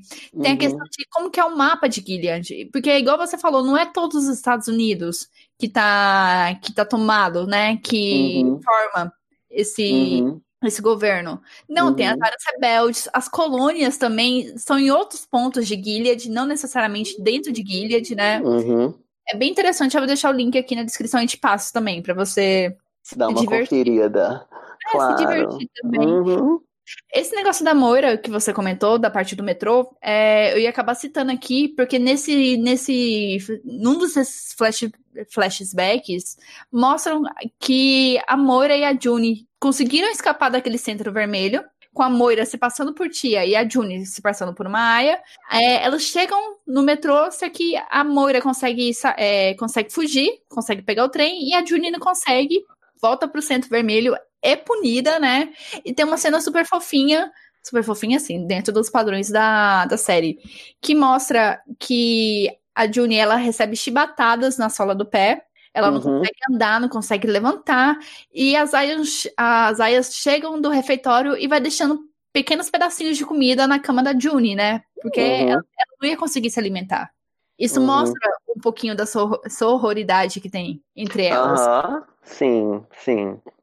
É, outro, outro flashback bastante importante é que mostra que o Luke era casado antes de conhecer a June, que ele Uhum. tiveram um caso, né? E que ela é meio que Uhum. segunda esposa, algo assim que a Lady Gilead ia achar assim abominável, ia achar assim um traje, porque eles não consideram questão de, de como fala? Segundo casamento, divórcio, né? Eles, eles Mas ele acham era casado, na realidade? Casado, casado, Ele casado? era. ele tinha aliança. Ou ele só tinha um caso? Não, ele era casado. Mas ele tava no Tinder, aquele demônio. Homens casados também usam Tinder. Quiçá um Grindr, quiçá um outro, outro aplicativo. Sim, mas ele Mas era é isso, tá casado. bom. Ela, Uhum. pelo menos no livro fica claro que ela era a segunda esposa dele. Ah, tá. O Tinder é da, na primeira temporada, né? Não, você tá confundindo. O Tinder é da June, não é dele. Uai, mas ela combina. Como que ela combina com ele, Dônia? Não, aí é, ela. Tá ela e a Moira. Aí a Moira fala assim: então, cara, o que, que você acha do, acha do perfil dela? Aí ele fala: ah, a foto, não sei mais o que. Aí ele escolhe uma foto pra, é, ela, tudo, fica ali conversando bonitinho, pronto, cortou. E de repente os dois estão conversando. Eu não sei, trocou o telefone. Não, lindinha. Você, não, você, você esqueceu desse detalhe aí, então. Ah, bom, pelo menos pelo que eu lembro, né? E- Ele vai escolhendo alguns caras pra ela. Ele vai combina, fazendo algumas combinações pra ela e chega ele. É por isso que eu tô te falando que ele tá no Tinder. Chega ele, aí quando ele chega ele, ele dá uma combinação. Aí fica lá os dois combinados, cara a cara. Ok, eu não lembro disso. Frente não. a frente eu quero ver. Mas enfim, é isso. Por isso que eu estou Voltando. usando o Tinder. Eu não, eu não lembro disso. Voltando. Oh, que mulher? Na onde tem mulher, não. Ai, gente, socorro. Um pouco depois desses eventos, a, a gente vê a Emily retornar como Office Steven, né? E Uhum. a gente percebe, assim, que nem todas as esposas são bitches igual a Serena. Eu sei que você adora a Serena, mas ela é meio bitch. Ela é meio... É, ela é pau no cuzona. Aí a esposa do, do Steve, né, desse comandante da, da Emily, ela parece ter um pouquinho de compaixão pela, pela Aya e oferece pra ir adiar na cerimônia o máximo possível, né? Gente, eu não lembro desse rolê. Sim, tanto que ele é importante que ele é citado na segunda temporada. Agora eu Ah, então é por isso. Então é por isso. tá? Então quer dizer que ela tinha esse rolê? Não lembrava. Porque ela, ela quando ela, ela apareceu muito pouco na, na primeira temporada. E quando ela, nesse, nesse evento que você tá falando aí, Da ela esposa. aparece. Não, não é da esposa, não, porque ela parece que a Offred vê ela num, num lugar, né? Tipo uma Aham. feira. Isso, aí Ela tem que ela tá muito rolê. amargurada. Tem- Ela tá ai, muito. Com certeza. Coitada, ela foi, foi mutilada, né? Uhum. Aí parece, o pessoal acha assim, o, as chias, o governo acha assim, ah, a gente já puniu e agora ela, ela vai quietar o facho, né? Vai ficar quietinha. Uhum. Mas Nananina não, né? O que que ela faz? Na primeira oportunidade nessa feirinha, ela rouba um carro, fica dando voltas, né? Eu não entendi esse rolê, sabe? Ah. Ficou muito vago pra mim. O quê? Não sei, se- não sei se é porque eu sou muito alucinada e quero fritar na, na maionese. Ah, Mas por que que ela ficou rodando, gente? Se ela pegou um carro, por que ela não descambou? Eu- é minha opinião, é porque ela sabe que ela não ia conseguir fugir dali. Ela ia ter, a, é, logo, logo em seguida, ela ia arrumar uma barreira ali e ia, ia ser morta ali mesmo. Sabe? então ela só pegou pra, pra sentir o que que era, relembrar o que que era dirigir. Não, eu acho que ela, ela pegou ali como um ato de rebelião mesmo, sabe? Pra mostrar assim, ó, o tanto que é, mal, é meio mal organizado, né? Porque o cara foi abrir a porta, deixou a esposa sair e esqueceu o carro. Então, eles acham que, a- que as aias não vão fazer nada, né? Eles confiam tanto naquele sistema que eles acham que as aias vão não vão não vão tomar uma atitude. Aí o que que a Elas não são nocivas, né? Exatamente, elas são ali totalmente passivas, sabe? Então a Amy Uhum. vai lá, pega o carro, ela sabe que ela não vai conseguir escapar dali, e ela fica dando volta. Eu entendo como uma forma de mostrar para as outras aias que é possível se rebelar, sabe? Que elas não precisam aceitar aquilo. E ela mata um cara, ela atro- atropela um dos olhos, um dos guardiões ali, sabe? E aí fica putinha. Aí o O negócio povo, fica né? É, Uhum. porque a partir depois daquele momento ela some a temporada inteira, né? Ela não Uhum. aparece mais. Uhum. Mas eu enxergo esse evento como isso, sabe? Uma forma de mostrar que as aias podem se rebelar, que é possível, sabe? Que elas não Uhum. precisam ficar seguindo as ordens, elas não precisam ser passivas. Eu entendi também, mas enfim. Loucona ela, porque. Super. Né? Ela é muito rebelde, né? Uhum. É, o próximo plot, ele é bastante grande e ele é bastante importante. E tem, tem umas coisas aqui que eu queria conversar com você sobre. Que é aquele Hum. plot do, do da comitiva do México. Uhum. Mas antes de começar, você falou no início do, do episódio que tem aquela aquela citação, aquela frase que o Walter Ford usa que para justificar a revolução, né? Que a revolução Aham. era pro, é, é pro mundo se tornar um lugar melhor, mas que melhor não significa melhor para todos. Para Uhum. alguns vai ficar pior. O que acontece é que fica pior para as mulheres, né? Aham. Ele justifica isso para June de que a revolução é, é- ele tem ele tem noção disso, sabe? Sim. Então eu acho que é um que é um ponto assim, um diálogo muito importante que ele tem e para reforçar que foi tudo de, de caso pensado, sabe? Né? Oh, ah, coitada das mulheres, elas não fazem parte desse sistema, que pena, não estava na Bíblia, sabe? Não, é realmente porque eles conhecem, eles estavam vendo, né, naquela sociedade, na nossa sociedade, a sociedade atual para eles, que as mulheres estavam ganhando força, que elas Uhum. estavam escolhendo, então os homens estavam perdendo força e as mulheres ganhando. Então eles Uhum. boicotam. Eles criam um Uhum. sistema que boico- que boicota isso. Eu só queria. E, e- e é claro, claro, é, nesse sistema que existem sistemas reais parecidos que vão fazer esses cortes, sabe? O que que não é interessante para gente? Vai afetar uma parcela? São as minorias, minorias no sentido de, de privilégio, né? As pessoas que têm menos privilégio dentro de uma sociedade, vai afetá-las? Ah, mas o meu interesse é maior sabe? Meu poder, meu poder bélico, meu poder econômico, meu poder político, sabe? É maior, por que não usar? Né? Uhum. Isso acontece dentro da nossa sociedade, a gente está vendo isso em uma série de em uma série de, de núcleos, né? E, e ainda assim aqui a gente está nos embates. E lá já aconteceu esse processo, né? E as mulheres em específico, chegaram num lugar crítico, porque tem outras minorias que já nem existem ali mais. uma coisa que eu vejo que não tem muita discussão, mas é porque eu acho que a, autora, a autora do livro quis passar por cima disso, né? É, é, foi não falar de racismo, né? Porque eles não dizimaram os negros daquela. Eles não higienizaram. O racismo para eles não é uma, uma questão de higienização, né? Até então. Mas, por exemplo, homossexualidade é, né? Principalmente a do homem. Uhum. Principalmente a do homem. Porque se a mulher ela é fértil, vamos, vamos cortar o rolê dela e tá ótimo, tá it's alright. Mas homem, homem gay não serve para nada. Então, beijos. Beijos Sim. me liga. E aí, obviamente, dentro da nossa sociedade isso acontece também, sabe? E muitas pessoas, elas não, não elas não conseguem chegar nessa, nesse discernimento. Porque, é igual eu tô te falando, quem tá no poder é interessante para ele que ele. É interessante que as pessoas sejam leigas, que elas estejam é, distraídas com algo, né? Para que eles continuem naquele lugar ali, Uhum. que é muito bom, por sinal. Se você fosse poderosa, você ia fazer a mesma coisa, eu acho, sabe? É, porque o conhecimento, o intelecto, né, a liberdade em si, chegar para todo mundo não é interessante, sabe? Bom, pelo menos no prisma deles ali, né? No prisma econômico.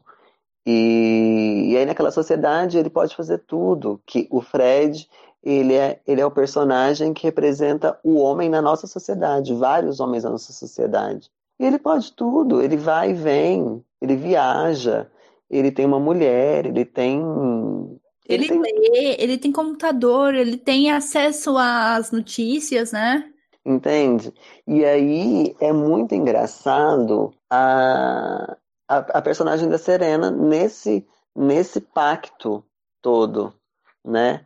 Porque ela fica com uma parcela muito micro desses direitos dessa sociedade. Mas ela contenta com isso, sendo ela uma mulher muito inteligente, Sim. sabe? A gente Enfim. vai tratar disso agora, porque nessa parte da comitiva do México mostra é, os flashbacks da, da Serena e do, do Fred, né? Antes de Gilead. Deixa eu só, só te perguntar uma coisa aqui, e tô atenta aos spoilers, tá? Pode ficar tranquila. Hum, Essa comitiva, pessoas vão até Gilead, isso. não é eles que vão. Não. É os Ah, tá. mexicanos Que é uma mulher que fala com a Isso. inclusive, na cozinha. Na cozinha e na- no escritório. Ah, lembrei, lembrei.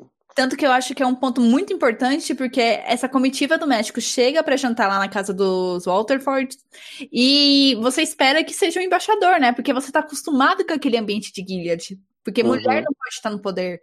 E de repente é uma embaixadora, sabe? É uma mulher. Então ela Uhum. chega pra pra entender como que é composto aquele governo, né? Como é regido. Então ela começa a fazer umas perguntas complicadas pra June e pra Serena.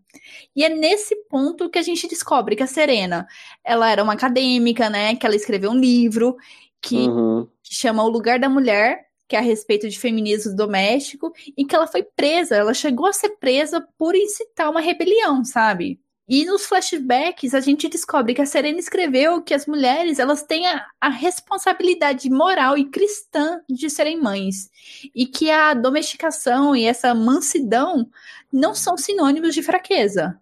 É um negócio que ela já pregava antes dessa revolução, antes de Gilead, né? Uhum. Agora, com, com, com esse governo formado, a ânsia dela, sabe? Ela meio que se baseia naquilo que ela acredita, que é, ela tem uma responsa responsabilidade moral e, e cristã de ser mãe. Só que ela, Uhum. ela não consegue, então sobrou pra Offred. Então ela vai fazer de tudo pra Offred gerar o filho que ela precisa, pra assim ela começar essa essa jornada, né, de ser Uhum.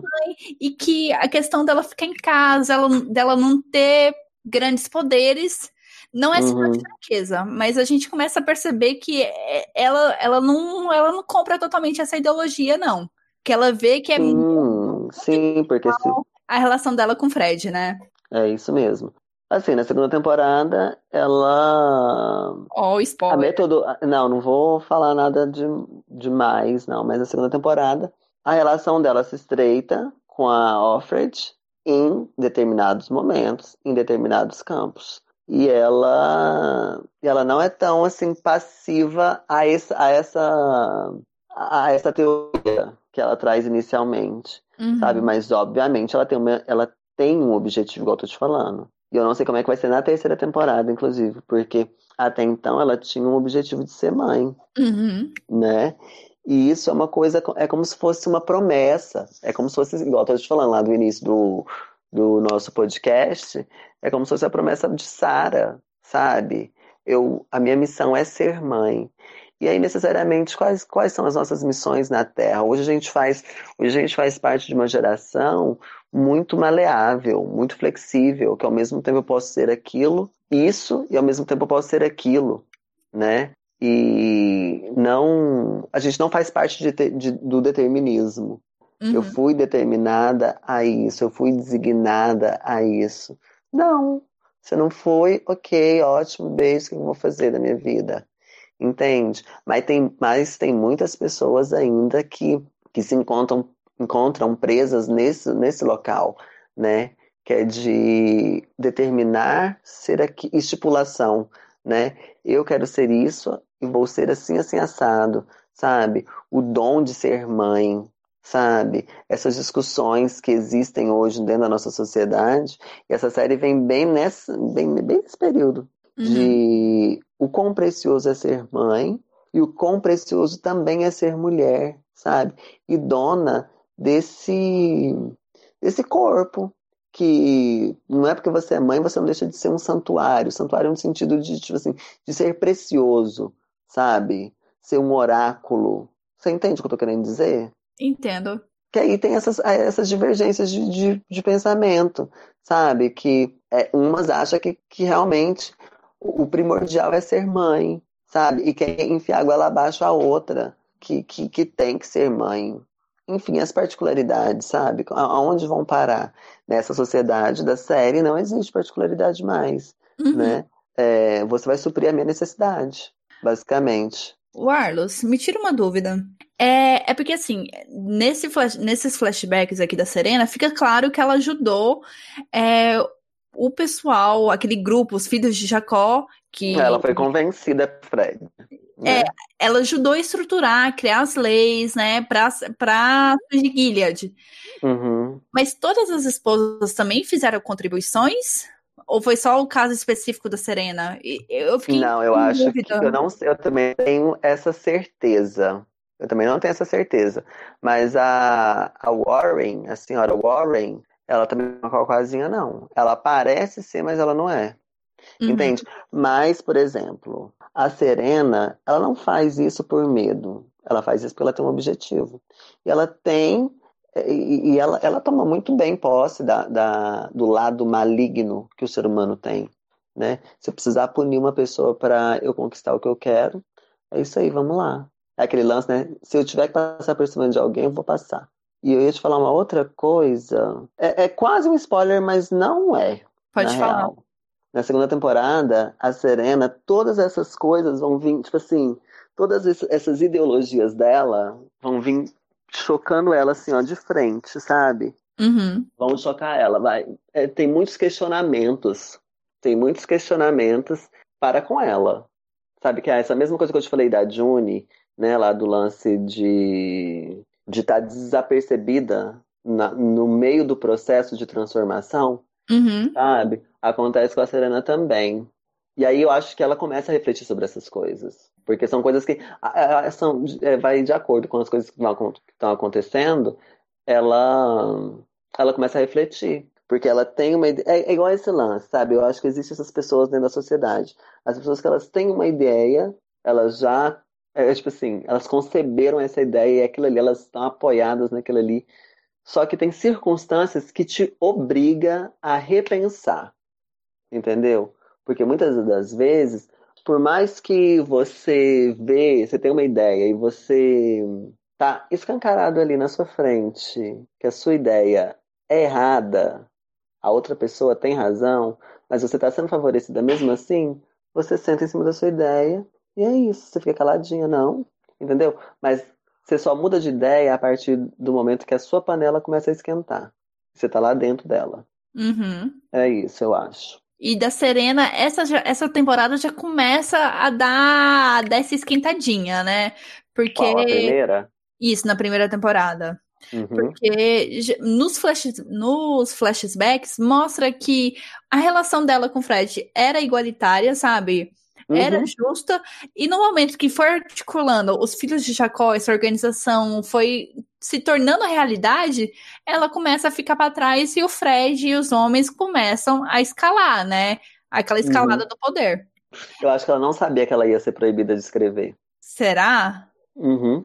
Pode ser, talvez ela achasse que, como ela era, esposa, como ela ajudou a formular as leis, ela receberia alguns privilégios, né? Aham, só que eu acho que aí no final. Ah, porque aí você vai entender isso na segunda temporada. Acho que você vai ter essa certeza que eu tô te falando agora. É, voltando para essa festa para a comitiva mexicana, eles organizam um salão onde as aias são convidadas, e nesse momento a gente tem um choque de visão entre a tia Lídia e a Serena. Eu não sei se você lembra, mas a Serena manda as aias ficarem em filas e pede para as aias danificadas, né, com cicatrizes, com é, amputação de membros, saírem, não serem apresentadas para essa comitiva mexicana. Enquanto Uhum. a Lídia fala que não, que ela devia ser justa com todas, porque todas ali fizeram um sacrifício em prol de Gilead. Uma palavra que a, que a Hum. tia Lídia usa muito é a questão de sacrifício, né?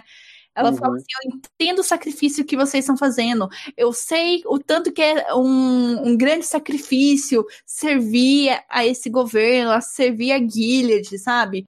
Ela usa muito essa palavra, né? De dever e sacrifício são visões to- são visões diferentes, né? Porque a, a tia Lídia vê aquelas marcas nas aias como uma prova de que elas foram punidas e aprenderam a lição. E você falando isso, sabe que me- eu entendo? Eu Ah. vejo, porque eu não lembro exatamente dessa cena, mas assim, com todos esses detalhes. Mas você falando isso, eu vejo duas visões. A da Serena, que é toda é, empreendedorista, Uhum, né? Ela tá, ela tá super preocupada em esconder os defeitos. E não só os defeitos, ela tá preocupada em que essa comitiva descubra que essa metodologia é ruim, entendeu? Hum, é mas como punitiva. assim? É, como assim? Isso é uma ditadura? Não, tá errado. Pode ser que eles pensem isso, né? Então é por isso que ela esconde. Não é porque, tipo assim, tá com defeito, necessariamente. É por conta do rolê, do, do rolê ditatorial. Não pode. Ah, eu lembro exatamente disso na, na série, que a, a Serena é aquele tipo de dona de casa que quando vai receber uma visita, a casa tem que estar impecável pra ninguém falar mal. Uhum, E a tia Lídia, ela tem toda uma concepção, e é onde você vê que a mentalidade dela, que é o que eu falei lá no início, é genuíno. Apesar dela ser má, apesar dela ser cuzona, apesar dela ela bater, ela machucar as mulheres, mulheres igual a ela, ela é porque parece que tem um propósito para ela. E o propósito dela é coletivo. Entendeu? O uhum, propósito dela não é assim para bem próprio, da Serena é para bem próprio. sim. Até então é para bem próprio, né? E, e a Serena, eu acredito que a Serena só aceitou todo esse rolê por conta de um objetivo pessoal dela. Não tinha nada a ver com, com coletivo, de sociedade, de melhoria para a sociedade. É porque aquela sociedade daquele jeito ia ser bom para ela, entendeu? Uhum. Para ela. Ela não, ela, não, ela não pensou nada além do umbigo dela ali naquele momento Sim. né? E a tia Lídia é totalmente diferente. Não, a tia Lídia, acho que a tia Lídia compreendeu de uma forma diferente os dogmas dessa nova sociedade. Tanto que essa visão de mercado da Serena fica claro porque a Juni descobre que esse acordo que os mexicanos querem é para vender as aias, né? As aias Uhum. vão ser um produto de exportação, porque no México, acho que nasceu só uma criança, e não sei em, quanto te- em quantos anos, sabe? Então, a aia é um produto vendável ali de Gilead. Gente, Aí, quando a Juni percebe isso, ela resolve contar toda a verdade. Falar assim, ó, a gen- é, nós somos punidos, isso aqui é uma ditadura, é, foram tirados nossos direitos, nós não podemos fazer nada, isso aqui não foi uma escolha minha. Eu não me sacrifiquei pra isso, foi imposto. E a- Uhum. a, embaixadora fala assim, não, eu não posso te ajudar, sinto muito. Aí tem um uhum, isso eu twist. lembro. Aí tem um twist, porque tem um ajudante, o assistente da embaixadora, que diz que pode mandar uma mensagem pro Luke, que é o marido da June, porque ele tá vivo. Aí nesse plot já emenda o outro falando, mostrando o que, que aconteceu depois da, da, daquela tentativa frustrada de fuga da Juni e do Luke. Porque uhum. o Luke fica no carro tentando atrasar a polícia que, tão, que tá atrás deles, e a Juni e a Hannah fogem pela, pela floresta. Aí o Luke, ele é capturado, ele é ferido, é levado numa ambulância que sofre um acidente e ele consegue fugir. Aí nesse, nesse flashback mostra esse começo, esse planejamento da, da fuga da Juni e do Luke, e mostra também que eles conseguiram a ajuda de um velho conhecido da mãe da Juni, que uhum. ela, ela, ela, eu sei que ela vai ganhar um papel importante, ou pelo menos ela vai ganhar um pouco mais de relevância na segunda temporada, e talvez até na terceira temporada, né? Eu acho que mais na terceira temporada, que na segunda ela aparece muito pouco né? Eu sei que no livro ela é, ela já de cara a autora já comenta que ela era uma pessoa que não concordava com esse sistema e que ela não concordou tanto que ela foi parar nas colônias.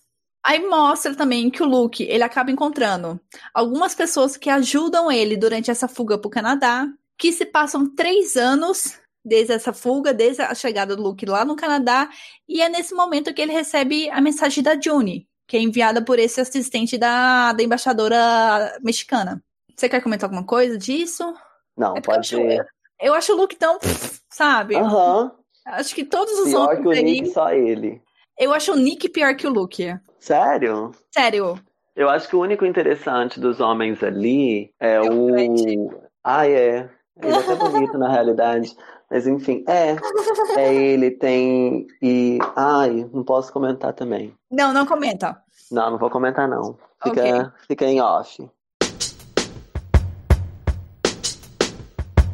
É mostrado um, é, um, alguns flashbacks do passado do Nick antes de Giliard, mostrando que ele era desempregado, que ele não conseguia emprego, que ele tinha muita dificuldade nisso, que o país estava em crise e que ele acaba sendo recrutado pelos filhos de Jacó, que é o nome dessa organização uhum. que vai fundar esse futuro governo.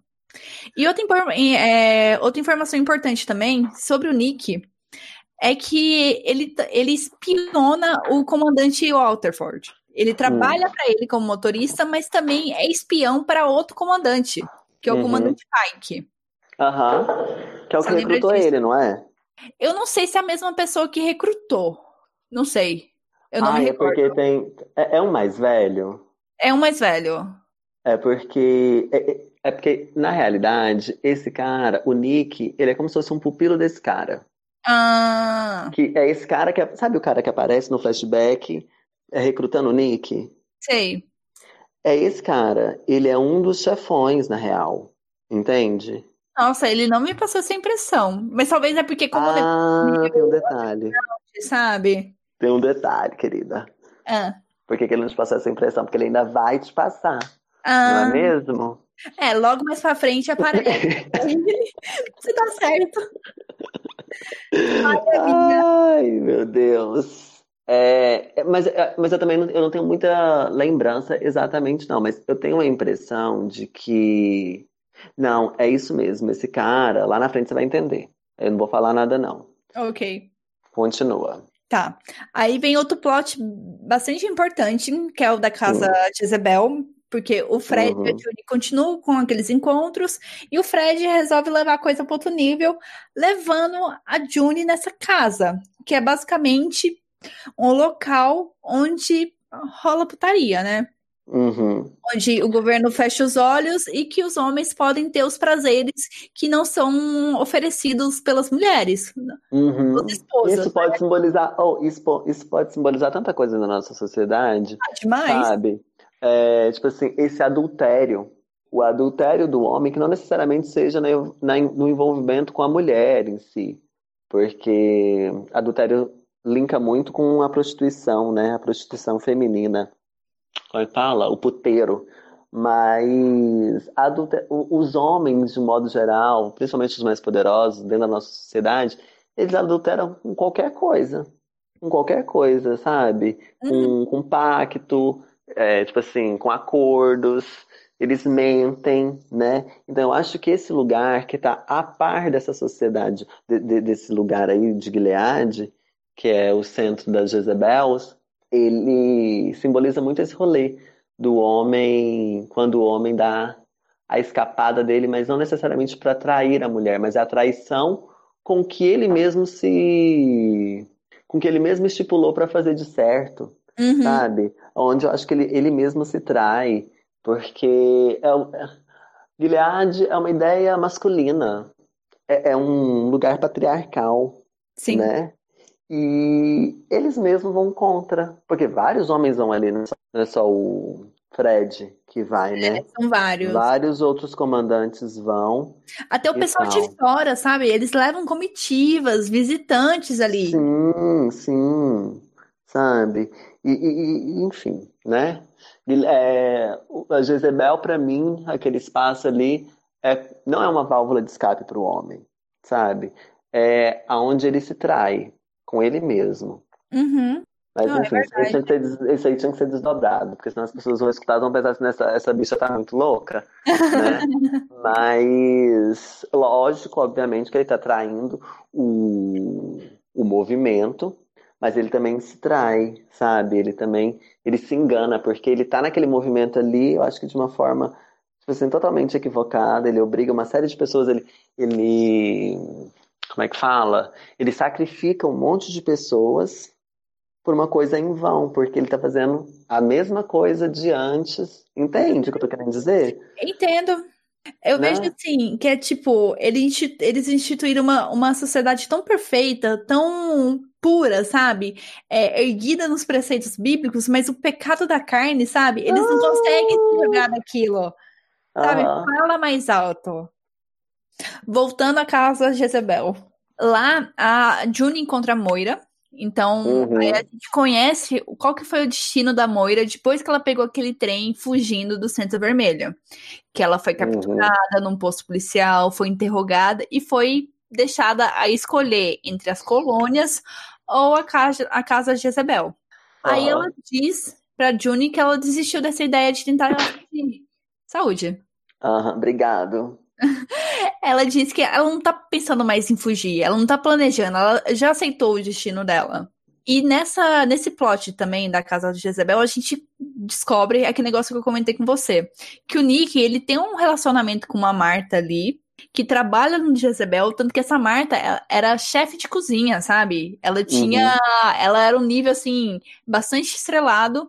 E lá e é com ela que ele faz essas trocas, sabe? De mercadorias que são proibidas. Por exemplo, teste uhum. de gravidez. Eu não lembro o restante. Mas, uhum. sabe, esse negócio do teste de gravidez é importante porque mais pra frente mostra que a Serena tem um teste de gravidez para tentar descobrir se a June estava grávida ou não.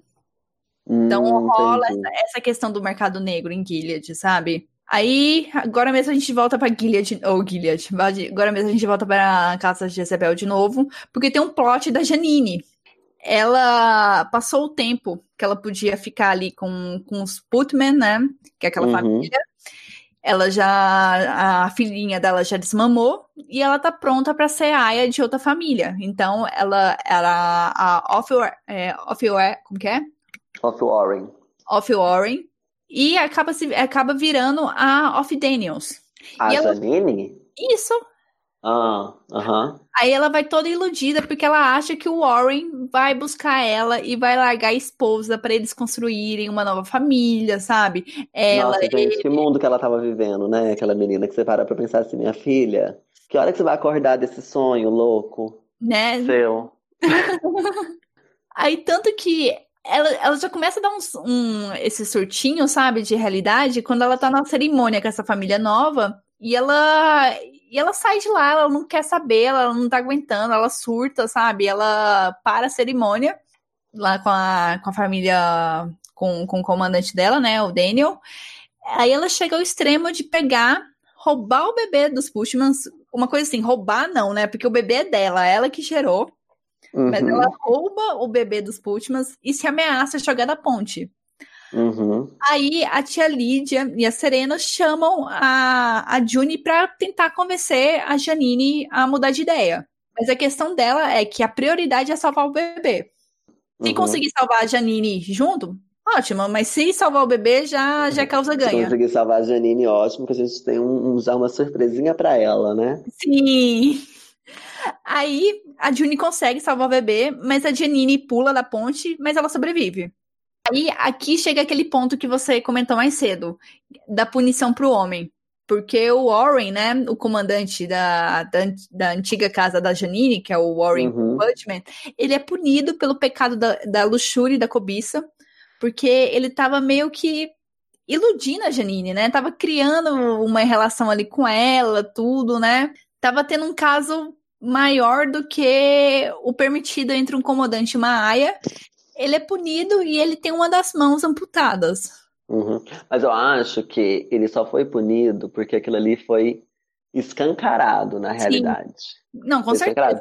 Porque se tivesse ficado sobre o controle de algumas senhoras, né? E de. Eu tô, assim, tô sendo muito bonzinho ainda de falar de algumas senhoras, mas se tivesse ficado entre os homens, ele teria saído impune. Sim, concordo. Eu acho muito é porque a tia Lídia ficou sabendo desse bafão. Não, foi a luz do dia, né? É muito isso. Por mais que, que seja real o que aconteceu assim, mas metaforicamente falando. Porque foi a luz do dia que aconteceu que ele foi punido. Aí voltando lá pra casa de Jezebel, tem, tem uma aia chamada é, Alma, que ela era colega da June, da Moira, da Janine lá no Centro Vermelho, e ela pede ela pede, não, ela fala pra Janine, pra Janine, eu já tô confundindo todos os nomes agora. Ela pede pra, pra June, June é, buscar um pacote lá na casa de Jezebel, porque uhum. o pessoal do Mayday, que é a rebelião, precisa desse pacote. E que a June uhum. precisa voltar lá e buscar. Ela consegue voltar, só que ela não consegue pegar o pacote. Você lembra disso? Ela uhum. consegue pegar o pacote depois no açougue com outro infiltrado. Mas isso uhum. é tudo graças a Moira, que no momento que a, essa segunda ida da June na casa de Jezebel, ela consegue convencer a Moira que ela precisa continuar lutando, precisa continuar querendo mudar o sistema. E com isso a Moira pega o pacote e manda para June. Uhum. E nesse pacote são várias cartas de várias mulheres que estão relatando suas experiências, estão pedindo ajuda, né? É meio assim um registro de que o que está acontecendo naquela sociedade, né? Eu acho, é, nossa, eu acho a cena muito forte, sabe? Porque são, são várias narrações, são várias vozes falando, né? Aham. Eu acho muito e forte. Aí, é, tipo assim, quando você pensa que não, existem pessoas no nosso mundo pedindo socorro neste nível. Uhum. Porque, porque não, sabe? Porque é uma sociedade. E como que as pessoas elas não atentam para isso? Sabe? Como que as pessoas elas não se propõem? E ao mesmo tempo é muito engraçado isso, né? Porque ao mesmo tempo uma pessoa parece que é disposta a ajudar a outra, sabe? Uhum. E acontece isso, mas ao mesmo tempo elas, as pessoas elas estão muito aquém da vida do outro, porque ela está muito envolvida nesse lance do cotidiano, né? Que é esse lance da massa de manobra. As pessoas elas dormem, elas comem, dormem, trabalham e transam. Acho que é no máximo isso. Só. E, e, é isso. E tem, enquanto isso, tem outras pessoas desfrutando de outras coisas que são mais interessantes porque elas são detentoras do poder. Entende? Não sei se cabe falar, eu também nem tô, tô lembrando exatamente, mas tinha um lance do, do, de um vídeo da Lady Gaga, daquele Guy, aquela música Guy, sabe? Sei. É, tem toda uma, uma história por trás daquele, daquela, daquele, daquele, daquela música. E a casa onde a Lady Gaga fez aquela música é de um cara que ele é maçom, maçônico, sei lá. E ele é tipo assim, ele tá no teto máximo, sabe? Ele é um dos caras, um dos jornalistas mais poderosos dos Estados Unidos em questão econômica. Uhum. Entende? E para esse homem chegar nesse teto de iluminação, porque ele não é só porque ele é de, tem grana, entende? É privilégio de conhecimento que eu tô te falando ele nessa sociedade aí maçônica, as mulheres elas estão apartadas, você sabe, né? Sei, não, eu sei que não, não tem membro mulher. Não tem é... membro mulher, não uhum. tem membro deficiente. Isso se eu não o membro é, se o membro é deficiente, ele fica num igual esses tetos, né? O teto maior é 33. Ele nunca vai chegar no 33, ele fica num teto, acho que abaixo. Uhum. Enfim, tem essas coisas. Então, eu tava falando disso era por quê mesmo? Por não conta, sei. né? Tudo, né? Tudo. Volta, rebobina aí, Dura. Vamos relembrar. Mas é, é, a questão da, da colocação das pessoas dentro da sociedade. Como é que a, a colocação a distribuição de direito e a, o jogo. É, parece que a gente está num jogo de disputa de poder. Quem chega no poder, quando a pessoa chega no poder, como é que ela faz? Por que, que ela subjuga a outra, sabe?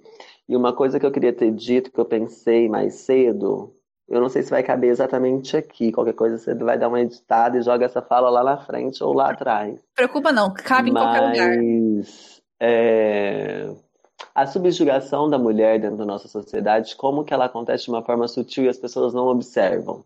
Né? Ou se observam é aquela coisa que eu te falei da Serena Joy. Não, não tô nem aí porque não diz respeito a mim. Né? Eu vou ser privilegiada? Ótimo. A Barbie. A Barbie da direita. É... Na série, eles matam as mulheres. Eu e é engraçado que a gente está quase chegando nesse, nesse rolê, né? Uhum. Na série, eles matam as mulheres dentro dessas diretrizes. Isso é ok, porque foi é, estipulado isso. Vai ser normal uma mulher que faz, que, que seja aversiva, que seja anarquista, ela vai morrer. E a Janine iria morrer nesse sentido, né? Porque ela tentou suicídio, ela tentou tirar a vida de um bebê, e uma série de coisas ali. Ela vai morrer e tá ok. E aí eu tava pensando, a gente discutindo aqui, que a, a tia Lídia, ela imagina isso, como a gente já tinha discutido, né? Ela imagina que isso é um sacrifício, então tá ok, não tem muito problema em matar uma mulher, uma aia, porque ela vai, ela vai alcançar redenção numa, num outro lugar, uhum. né? Que não seja esse material. Mas, ah, então para ela isso é muito mais naturalizado, inclusive, né? Então é muito, é como se fosse um presente porque, inclusive, quando a, a, a Offred, depois que ninguém apedreja a Janine, a, a, a tia Lídia fala pra Offred, ela fala assim, você, você proibiu ela de... Tipo assim, você impediu que ela chegasse a alcançasse a salvação, uhum. e agora ela vai receber um castigo muito pior. Sim. Se tá achando que você foi boazinha, ela vai receber um castigo muito pior, que é ser mandada para as colônias, né? Mas voltando para o raciocínio que eu estava trazendo. Aí, por exemplo, a gente assiste essa série, a gente acha um absurdo as mulheres serem tratadas desse jeito, as mulheres serem mutiladas dessa forma, as mulheres serem mortas, né? De uma forma sumária. Na nossa sociedade acontece de uma forma sutil isso, sabe? As pessoas, as mulheres que se colocam aversivas, anarquistas, nesse, nesse cunho aí de direito, de liberdade, elas são mortas, né? A Marielle Franco é um exemplo disso. Ela foi morta porque ela foi contra uma instituição. Sim. Não, digamos que não seja uma instituição é, formal, né? Mas é uma instituição que matou ela. Não foi necessariamente uma pessoa que matou ela. Foi muito bem arquitetado aquilo. E é isso, sabe? As mulheres elas são mortas, a taxa de feminicídio no nosso país é altíssima. E todos os dias você vê isso no jornal e isso vira como se fosse uma. A gente normaliza isso. Cotidiano, entendeu? né? Uhum. Do mesmo jeito que lá em Gilead é super normal. Você andar e ver três pessoas penduradas num muro. Por quê? Porque essa é a norma. Entende? Então, os homens dentro da nossa sociedade, eles impõem coisas absurdas e de uma forma informal, de uma forma indireta.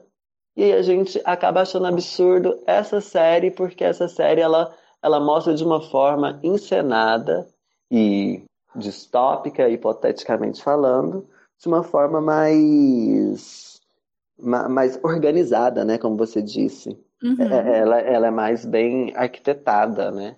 Discutida, planejada. Né? A palavra mais certa é essa. Mas, assim, absurdos acontecem em todos os lugares, a todos os momentos, como a série representa pra gente. E a gente fica aí, ó, com a boca aberta. Né? Né? Pamonhando. qual, que, qual que é o próximo passo? Vamos voltar aqui. Antes de voltar, eu só queria te, te é, citar que tem uma entrevista com a autora do livro que ela fala que ela que os fatos que ela colocou no conto da Aya, né, no Handmaid, ela não tirou assim da cachola dela, da imaginação. Ela foi pegando fatos que aconteceram ao redor do mundo e foi condensando nessa história. Uhum. Por exemplo, tem, tem um negócio, por exemplo, é, questão da, da fertilidade, de colocarem, de decidirem que as mulheres férteis precisam ter filhos. Ela fala assim que ela ficou sabendo que lá na Romênia, o fato de você é, ser mulher e, tá, e como fala? Está fértil. Está fértil ou está grávida, te rende promoção, sabe? Te rende melhoramento da, é, de vida lá. Você recebe dinheiro, né? É, eu não Por sei. que eu não sou mulher e não moro na Romênia, meu Brasil? mas eu não sei se é uma coisa. Eu acho que não é uma coisa atual, mas foi uma, uma lei que já, já esteve em vigor lá, sabe? Uhum. Que, eles, que, eles faziam testes de gravidez mensalmente, sabe? Num período para ver se a mulher estava grávida ou não, sabe? Para incentivar essa, essa questão da fertilidade. Entendeu? Esse negócio, por exemplo, das mulheres não lerem. Tem, por exemplo, eu não sei em quais países do Oriente Médio é proibida a mulher ler. Uhum. Sabe? A, é, eles não acham válido ter, ter conhecimento, estudar, sabe? Ir para a escola. Uhum. Então ela, ela uhum. foi pegando pontos que já acontecem hoje e só condensou, só juntou numa mesma história. Por isso que é tão semelhante pra gente. Uhum. A questão da morte das mulheres, igual você comentou, feminicídio. Hoje as pessoas, as mulheres morrem porque os homens acham, acham que tem direito sobre ela, que a mulher é propriedade dele, né? Que casou uhum. e pronto, ela é minha propriedade, assim como meu carro, como minha casa, é minha propriedade. Que ela não tem uhum. direito. A questão do aborto é a mesma coisa. É o fato de o governo, os homens em geral, quererem estipular de quem é o controle do corpo da mulher. Então, é bem isso que você falou. São, são eventos que acontecem hoje, só que a gente está aqui. Não, e aí, ó, e olha, para você ver, né? Como você pega, por exemplo, para essa autora ter condensado isso, o livro é da década de 80, não é? Isso. Ela condensou lá naquele período. Qual evolução o ser humano chegou em 2019? Nenhuma. Sabe? Porque, Piorou, né? Pois é, porque as nações, independente delas serem, terem didáticas diferentes, é, o Brasil em si ele é um país extremamente atrasado nessas questões e as, tanto atrasado que as coisas elas, elas, acontecem de uma forma, vou falar naturalmente, mas de uma forma acidentalmente, as coisas vão acontecendo, sabe? Uhum. Você vai vivendo para ver como é que vai ser amanhã, nada é estipulado, nada é planejado, por exemplo, como Gilead. Nem, nem isso acontece, sabe? Nem isso acontece. As pessoas, tipo assim, os homens, eles têm essa noção de, de poder porque é uma coisa muito de. É muito roceira isso, saca? Muito. É, é muito rural, né? A concepção de família, de homem ser dono da mulher e da família e das coisas e, e, poder matar, e poder. Eu tava vendo uma novela, a novela de hoje, atual. Eu sou muito noveleira, você viu, né? Só, Sim, só de referência de novela. Menina, se meu TCC pudesse ter referência de novela, ia ser 15, né, meu amor? Enfim. A nova novela, menina, é uma matança total em pleno século XXI, querida. Em pleno século XXI, os primeiros capítulos da novela das nove é briga de família uma mata na outra. E é isso, querida. Mata, mata, assim, a Fernanda Montenegro mandando matar a torta direito. Você não tá entendendo. Tipo assim, que concepção é essa? Que liberdade é essa de matar, sabe? Que eu acho que as pessoas elas tinham que ter mais, elas tinham que ter mais autonomia para para expressar a sua opinião em si, uhum. né? E ser contra as coisas. Mas não, as pessoas, a, fora a parte que tá ali vivendo, sistematicamente um cotidiano já programado, né? Tem essas pessoas que criam ainda esse sistema e tem pessoas que só reproduzem esse sistema, que faz com que as coisas continuem acontecendo acidentalmente, que as coisas continuem acontecendo sutilmente, sabe? As mortes das mulheres, a, essa, dizimação da mulher, ela só não é constitu constitucionalizada, sabe? Ela só não foi, tipo assim, não tem um documento que fala tem que matar a mulher, um tanto de mulher X tem que ser morta. Mas olha pra você ver, vai pegar índice, pra ver. E as mulheres morrem, estão morrendo muito mais que gay dentro da nossa sociedade. Não que um deveria morrer mais que o outro, né? Ninguém tinha que morrer, mas olha só, entende? E tipo assim, são é, acidentes não, né? São assassinatos domésticos, Uhum. sabe? Não é nenhuma punição porque a mulher fez isso ou aquilo, não. É só porque ela, ela quer ser livre, sabe? E se você para pra pensar, a mulher dentro da nossa sociedade, ela não tem direitos básicos. Pergunta pra você ver o que que a mulher mais quer como direito. É poder andar sozinha, que a mulher não pode andar sozinha. Não pode andar sozinha porque ela tem medo de quem? Do homem. Entende? Que nível é esse? Sabe? De, sabe? É isso que eu fico pensando sobre as coisas. Só Uhum. pra encerrar o plot aqui da casa de Jezebel, a Moira, que tava lá e tava inspirada pelo todo o discurso da June, ela consegue fugir, chega no Canadá e lá ela encontra o Luke. Aí a gente já tá chegando quase, no- quase no final da temporada, onde a gente tem Deixa que. eu falar uma coisa. Na real, eu Claro. também acho, eu também acho a Moira sem graça. Eu acho ela ok. Não, acho que ela não tem nada, ah, não tem nada a ver. Não, não via, tipo assim, não vi uma coisa assim nela, um approach no, no personagem. É, a, a não ser o fato dela ser lésbica também, mas a outra já representa muito bem essa, esse tema. A É, eu gosto mais da Emily. É, da Emily, eu gosto muito mais dela. Eu acho E o discurso dela temporada. mais poderoso. Ah, Eu acho o é. discurso da Emily mais poderoso. Uhum. E na segunda temporada, isso se reforça muito mais. Sim. A Emily, ela representa muito mais esse rolê. E o que que acontece aí nesse babado? Na vida real, na- é, a única que ganha prêmio né, pelo- da segunda temporada é a Moira. Ela ganha como melhor atriz convidada. Eu achei isso de uma forma assim esquisitíssima, porque ela não, o papel dela não é nem um pouco relevante na, na série. Se seus ouvintes ficarem grilados comigo, se eu tiver pessoas discordantes, pode rolar um haterzinho aí, mas é isso aí. A Moira, ela não. Eu não vejo, eu não dou credibilidade nenhuma para esse papel, para esse papel. Eu vejo a Moira mais como um link pra June daquela vida anterior que ela tinha, sabe? Antes de Ah, Gilead, entendi. Aham. sabe? É meio que uma lembrança, é meio que um link pra. Porque assim, lá em Gilead é outro universo. Uhum. Tanto que a June começa com esse lance com o Nick tudo, sabe? E a Moira, pra mim, é meio que a ligação pra ela lembrar, ó, tem o, tem o Luke. Ah, Eu tenho certeza que a Hannah, Hum, ela não esqueceu, mas é principalmente o Luke, sabe? Você tem uma uhum. família aqui. É meio que, ó, lembra como que era a vida antes, entendeu? Eu, eu vejo a Moira, mas assim, é, o papel dela ali é mais pra lembrar a June desse, desse rolê passado. Porque Uhum. a presença dela ali pra mim não é tão, não é tão forte.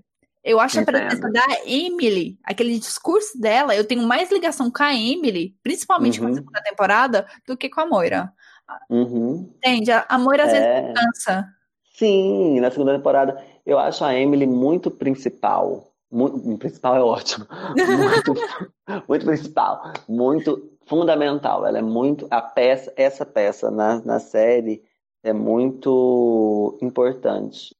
Mas eu gosto muito dessa personagem. Eu acho ela, ela tem muito mais relevância, ela conta muito mais história, nesse sentido de, de busca pelo direito, né? De Uhum. como, é tipo assim, busca pelo direito, o direito que, que foi alcançado antes dessa, dessa sociedade, o que ela é na sociedade atual, como, como abdicação das coisas que ela já tinha conquistado, né? Então, assim, é uma história muito, tipo, mais relevante do que a da, da Moira, mas enfim. Voltando para encerrar, é, voltando para encerrar o final, né? É, já pro fim da temporada, a gente tá Hum. chegando lá. A Serena Uhum. ela começa a, des- a desconfiar que o Fred tá se envolvendo com a June, igual ele fazia com a antiga Offred, né? Sério? Eu não tinha percebido esse rolê, não. Tanto que, nossa, é, se você reparar, sabe aquela aquela frase em latim que tá rabiscada lá no guarda-roupa? Aham. Então, a, a, a Off-Red antiga, ela pegou ela de um livro do Fred, que tá lá no escritório dele. Então, Ah, meio tá. que. É porque eu tô, eu tô, eu só dei uma confundida aqui. eu tinha entendido que a Offred tinha. A Serena estava de olho no caso da Offred com o Nick. Ah, é com tá. o Fred. É com o Fred. Então, aí ela desconfia, ela descobre realmente que eles estão envolvidos e ela confronta, a Serena confronta o Fred, joga na cara dele que a June tá grávida e que o filho não é dele. E com isso, ela já ameaçou o Fred agora ela vai ameaçar a June. Ela mostra pra June que ela sabe onde tá a Hannah e que se a June tentar fazer algum mal para esse bebê que tá na barriga dela, a Hannah vai sofrer as consequências. Aí, para finalizar isso, a June chega no Fred e pede que ele proteja a Hannah da Serena, né? Porque a Serena já tá meio descontrolada nesse final da temporada. Uhum. Tanto que aquela cena que ela tá com teste de, de gravidez e esperando o resultado, eu acho ela assim, angustiante e pavorosa ao mesmo tempo, sabe? Não sei se você lembra que ela tá assim, ajoelhada, tá quase rezando, sabe? Quase implorando. Pra estar tá grávida. Sim, nossa, eu acho aquela cena. Mas sabe o então... que, que, eu, eu, sabe que, eu, eu percebo desse rolê? Ah. Que a Juni, talvez essa personagem não percebeu. A Serena, ela não tava instigada e enciumada por conta da relação sexual que a Juni poderia ter com o Fred, mas por conta da relação intelectual que ela poderia ter, entendeu? Sim. E é assim, e era essa relação que ela tinha com o Fred anteriormente, sabe? Que eu acho que isso foi o que mais nutriu a relação dos dois, até mesmo antes de Gilead. Eles eram como se fossem parceiros intelectuais. Eles pensavam coisas muito parecidas, entende? Então, quando a June vai para a biblioteca conversar com o Fred, tem toda essa simbologia na série, né? Dele estar, eles estarem trocando conhecimento, entendeu? É uma troca afetiva em um outro campo, que não é, não é o campo sexual. Porque sexo para sexo, o Fred teria com qualquer uma, uhum. que eu acho que a Serena já sabe disso, mesmo lá no inconsciente dela, subconsciente na realidade, e isso não é relevante para ela mais eu acho. A Serena é uma, uma personagem, para mim, ela é muito. Ela, ela, ela é foda no sentido de que parece que ela. Ela tem necessidades sexuais, como qualquer outra mulher. Mas você, você saca, né, que a, a mulher, ela não. A priori dela não é necessariamente o sexo. Gozar. Ela consegue gozar sozinha, sabe? A mulher. Tô falando a mulher num todo. Uhum. Eu acho que a Serena também tem isso nela, porque ela é uma mulher, né? E, mas ela tem outros interesses e o Fred ele oferecia outras coisas para ela que não é o sexo, entendeu? É outras parcerias e ela que ela tá aí ela ficou instigada com a Offred por causa disso, ela estava perdendo esse tipo de parceria com a Offred e mesmo sabendo que o Fred não vai substituir a Serena pela Offred nunca, entendeu? A Serena é segura disso, mas ela pode perder mesmo a Offred sendo a Offred, entendeu? A Offred nunca vai deixar de ser Offred. Uhum. Mas ela tem uma troca ali sendo offered. Que, que absurdo é esse? Entendeu? Esse que é o, o, o ódio da Serena. Sim. Nesse quesito aí. Não, concordo inteiramente com você. E é isso. e aí, e, e, o Fred não vai fazer nada pela Hannah. Eu acho que tipo, isso fica muito claro. Eu também acho. Fazer, ele não vai fazer absolutamente nada, ele não tá nem aí. Ele não tá nem aí pra, pra filha da Offred. Porque a Offred, ela não, ela não nutriu esse vínculo, entendeu? Porque Uhum. a Offred, apesar dos pesares, eu acho que esse personagem carrega muito desse feminismo. Então ela sempre vai, ela vai se inclinar para a Serena. E eu acho que a trama tá nesse rolê, entendeu? Dos três ali. Porque a Offred, ela prioriza a Serena, mas a Serena nem enxerga isso, entende? E aí eu já tô falando, e eu tô falando de, de, dessas coisas, assim, aqui superficialmente, isso tudo é da segunda temporada, tá? A Offred, ela, ela tenta abrir muito mais os olhos da Serena, ela tá muito mais preocupada com a Serena do que com o Fred. Ela, ela quer que o Fred se exploda, entende? E a Serena não percebe isso, não percebe isso eu percebi assim que a Serena ela tá muito dependente de outras pessoas. Ela depende de, de ser feliz, sabe, de estar completa pra, é, tendo filho. Só ela tendo não é completa filho... sozinha. Isso, ela depende muito do Fred, sabe, para ela ficar feliz. Eu acho Uhum. que é uma personagem que precisa buscar essa independência, sabe, que foi meio que tirada dela, ou ela Uhum. mesma que castrou.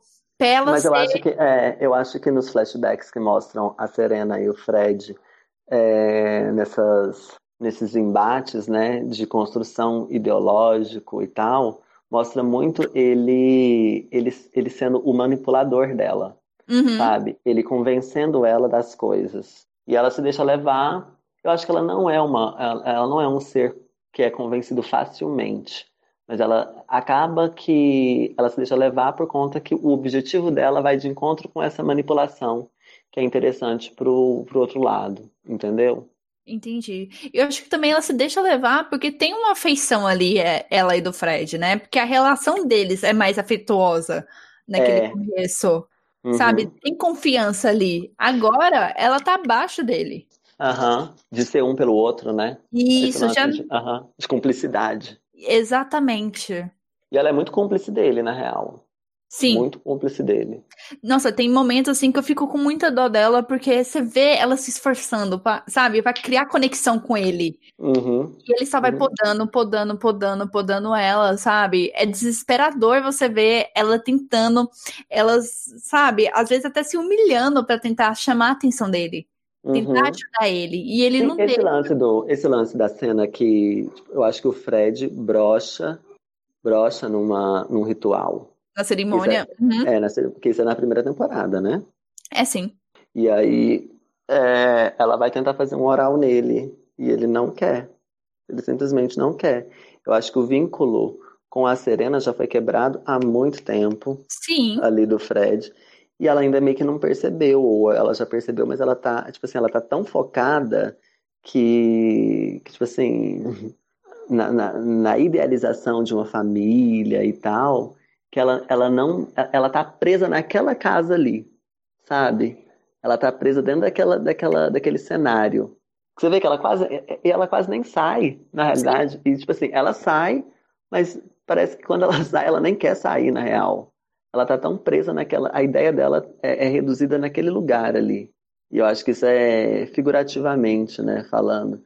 Ela tá reduzida àquele espaço. Eu vou jogar algumas informações aqui que elas acabam aparecendo. Umas são mais. Uma é mais sutil e a outra é mais. Um pouco mais evidente. Que é a primeira, sobre aquela, aquele brinco que as aias usam. Você já reparou? Que é colocado lá no centro vermelho? É como se fosse coisa de gado, né, na vida real. Isso, tem isso também, e tem o fato de que ele é um localizador. Eu não sei se você Uhum. percebeu isso. Ele é colocado ali para o governo, não sei quem, ter o controle da, das aias. Uhum. E o segundo item também que é importante é que a Rita, que é a Marta lá da, da casa da, da June, ela, ela comenta que ela perdeu o filho de 19 anos na guerra. Hum. Aí não deixa claro exatamente qual guerra, porque pelo que a gente entende da série, rolou uma guerra antes de, de Gilead surgir. Que Uhum. houve uma batalha ali nos Estados Unidos para Gilead surgir, para os filhos de Jacó saírem vitoriosos. E pelo que eu entendo, o filho da Rita morreu nessa, nessa guerra. combate. Isso, tanto que a Serena se solidariza, sabe? Fala assim, nossa, eu Uhum. sinto muito, porque ele lutou por uma grande causa e blá blá blá blá blá, blá sabe? Uhum. Eu são dois fatos, assim, importantes. Agora a gente chega na parte final dessa temporada, que a gente já comentou aqui, que é a questão do, da punição da Janine, por tentar se matar e levar o bebê junto. Aí ela vai passar por aquela cerimônia que é conhecida como salvamento, onde ela vai ser é, apedrejada pelas próprias companheiras, pelas aias. Uhum. E eu tava reparando, logo no começo da temporada tem um apedrejamento, né? É um cara lá É tipo um espancamento, na real. É um espancamento, você tá certo. É, ele é acusado de estuprar é, aias e ele precisa ser punido. Uhum. E como que o governo pensou dessa forma, né? De colocar as aias para punir, porque você colocando as aias, você meio que tá coagindo elas, né?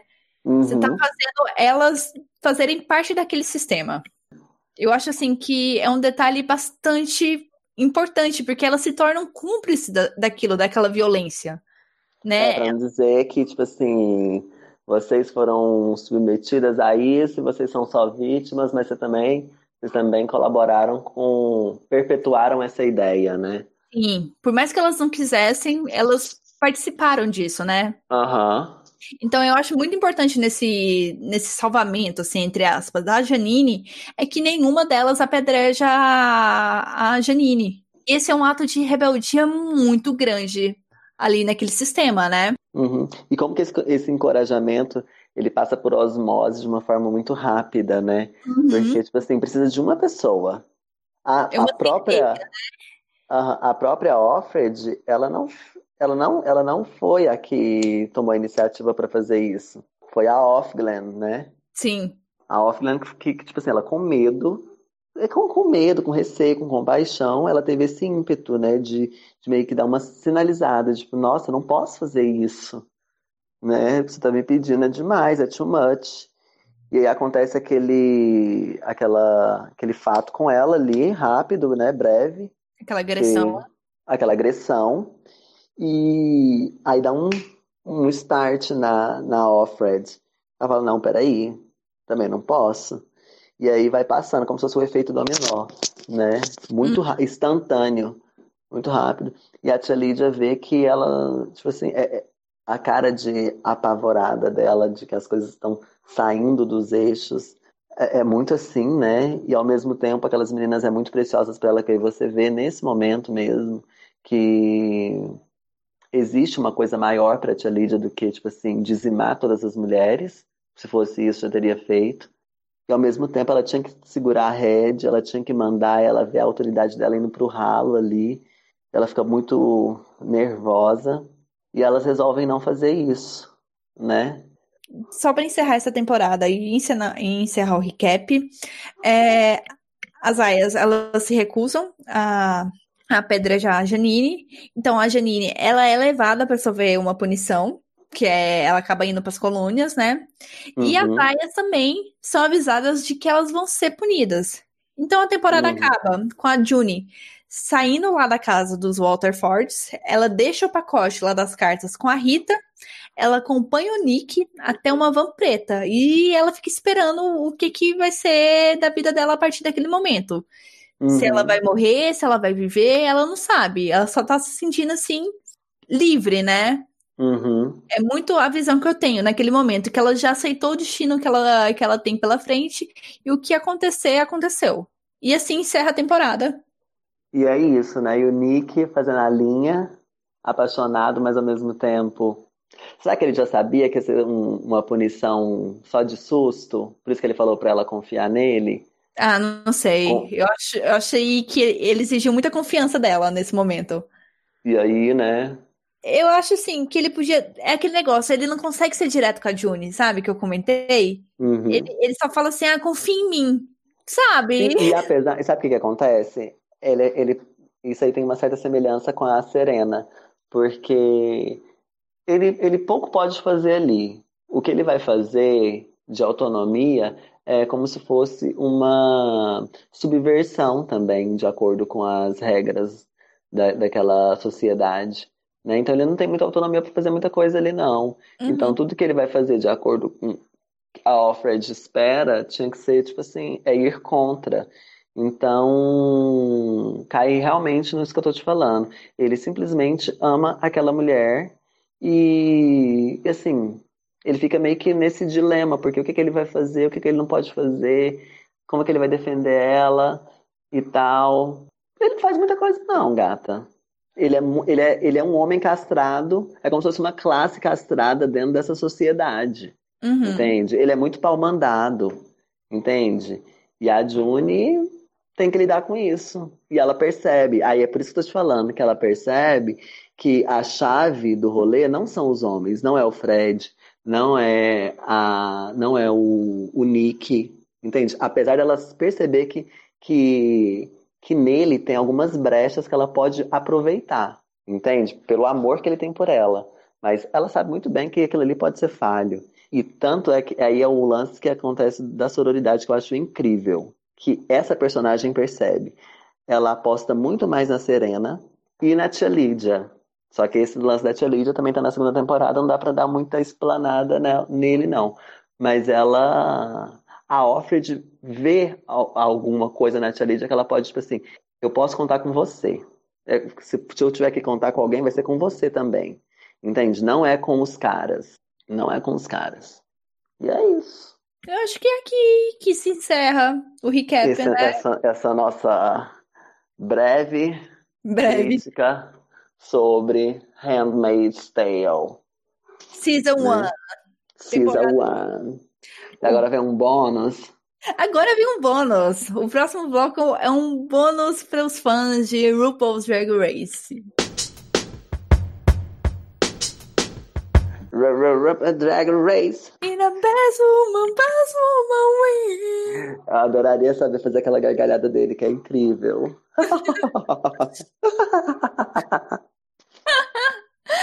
então, Carlos, meu querido, o que você espera da final de RuPaul's Drag Race? Quem você acha que é a Queen que merece ganhar ou a Queen que vai ganhar, né? Porque merecer e a que vai ganhar são duas coisas bem diferentes nesse universo de RuPaul. Sim, e conhecendo, conhecendo-me como você conhece bem, né, pessoal? Eu sou uma diva do spoiler, digamos assim, eu já sei de algumas coisas. Você tá brincando? Mas, ih, querida, ok. É, mas eu acho que, apesar do, dos pesares ali, de algumas decisões equivocadas da nossa mama, a, a, a Queen que merece ganhar por conta da evolução, por conta de competência, porque eu acho que ela é uma das mais competentes da temporada, é a Brooklyn Hits. Aquele gostoso, né? Ai, minha amiga disse que eu sou muito recalcada porque eu não gosto da relação dele com a Vendi. Eu acho estranho. Acho muito, eu acho muito nada a ver. Ele merece outras acho. coisas. Não, Aquela, não. Ele merece uma pessoa mais bonita, eu, por exemplo. Eu, eu não acho isso. Eu acho assim que, que, que é bem estranho, sabe? Na minha visão, eles não combinam, porque a, a Vendi. Eu comecei a temporada gostando dela. Já agora no final eu ficava assim, por favor, cala a boca. Ela é muito escandalosa, sabe? Nossa, não dou tá conta dela. Irritando, sabe, naqueles confessionários, e tá me irritando muito, me dá dor de cabeça de ouvir o volume da voz dela. Uhum. Sabe, e, e a assim, Brooke é mais quietinha, mais sussa. É, é, mas ela, ela é muito. É, ela teve os momentos de escrotidão dela ali. De. Escrotidão no sentido. Não, não devia ser usada essa palavra, né? Ela foi esperta. E as outras queens não foram espertas, deixou elas, ela, deixaram se usar. Como a Nina West. A Nina West era uma das, uma das, das drags mais incríveis que tinha ali também, eu acho. E ela poderia muito bem estar na final, no lugar da Silk, por exemplo. Uhum. Mas ela não foi esperta. E deixou a Brooklyn usá-la num challenge aí. Mas ao longo dessa, dessa construção toda, eu acho que o top 2 tem que ser entre Eve Oddly e a, a Brooklyn, né? Uhum. Hum, mas a, a, a, a Carrie, a Carrie, ela, ela se mostrou incrível de um momento para cá, né? Também, eu acho que o top 3 tinha que ser essas três, já que né, as outras saíram. Algumas saíram antes do que o merecido. A, a Vendi tinha que ter saído antes da, da Nina West. A Também Scarlett, a Scarlett Envy tinha que ter saído depois da, daquela O'Hara. Uhum. Eu acho que a Scarlett Envy é melhor do que a Plastic. Eu acho, né? Não, não vou entrar nesses méritos, mas é só. Eu acho ela bem melhor que a Plastic. Plastic, primeiro que ela usou até uma fantasia da Alissa Edwards. Você lembra? Você viu, né? Como assim? Como assim? Qual fantasia? Uai, aquela foi eliminada. Você já viu umas, umas, uns vídeos da Alissa que ela tá em vários lugares todo mundo ovacionando ela? Você nunca ah. viu isso, não? Não, tipo, tem um, tem um que eu acho que ela tá no Peru. Tá todo mundo gritando a Alissa Edwards. Ela tá com aquela peruca preta, que parece um, um cabelinho curtinho, todo uhum. é, é, penteado assim com umas ondinhas. A Plastic tá com essa peruca, querida. Ela, se não me engano, ela tá com a roupa completa da, da Alissa Edwards nesse, nesse, desse dia. Entende? Tem uma piada que eles falam que a Plastic ela, ela é bonita, mas a, eu acho que é no. Como é que é o nome do negócio? Que é Fundamental? Reading. Reading. Isso. No Reading, eu acho que eles falam essa piada dela, que ela é bonita, mas as roupas ela é tudo alugada. Alugada no sentido, Sim. tipo assim, emprestada desse, desse rolê. Entendi. Ah, não, não gostei. Achei que a Plastic tinha. A Scarlett Envy tinha que ter sido uma das últimas a ter sido eliminada. Nina West também, se não ir para a final. A Nina West, eu acho que ela é a Bendela dessa temporada. E espero muito que a Brooklyn Hits. Hits ou Heights? Como é que é? Heights. Heights Ô, oh, delícia. É, eu acho que ela tem que ser a vencedora. Eu também acho. Eu acho assim, a minha vencedora do coração seria a Ivy. Eu gosto bastante da drag dela. Eu até comentei com você, né? Porque ela traz um pouco da Sharon Needles, né? Daquele negócio estranho, daquele negócio que o pessoal olha assim: ah, isso não é drag, isso não é alta costura. Porque o RuPaul virou uhum. ultimamente muito alta costura. Ah, vou vestir Dior, ah, vou vestir isso. É de estilista tal, sabe? Uhum. Principalmente ao Star, onde ninguém tem que costurar nada. Então eu acho uhum. que a Eve traz essa essência, sabe? Essa base drag que já tava meio esquecida. Da vanguarda. Sim, sabe? Eu gosto bastante dela, mas eu acho que a Brooke ganha. A Kyria, eu gosto da drag dela, eu não gosto do comportamento dela. Ela é tipo motoboy, essa expressão eu adoro, é motoboy de, de treta. Uhum. Ela chega lá, ah, eu ouvi tal coisa, tal coisa, tal coisa e foge. E sai dali, sabe? E deixa uhum. quebrar. Eu não gosto disso, sabe? Isso não, não traz nada, isso piora o ambiente. Sabe? Sim. Só causa intriga. Não, pra quê, sabe? Somos pessoas adultas.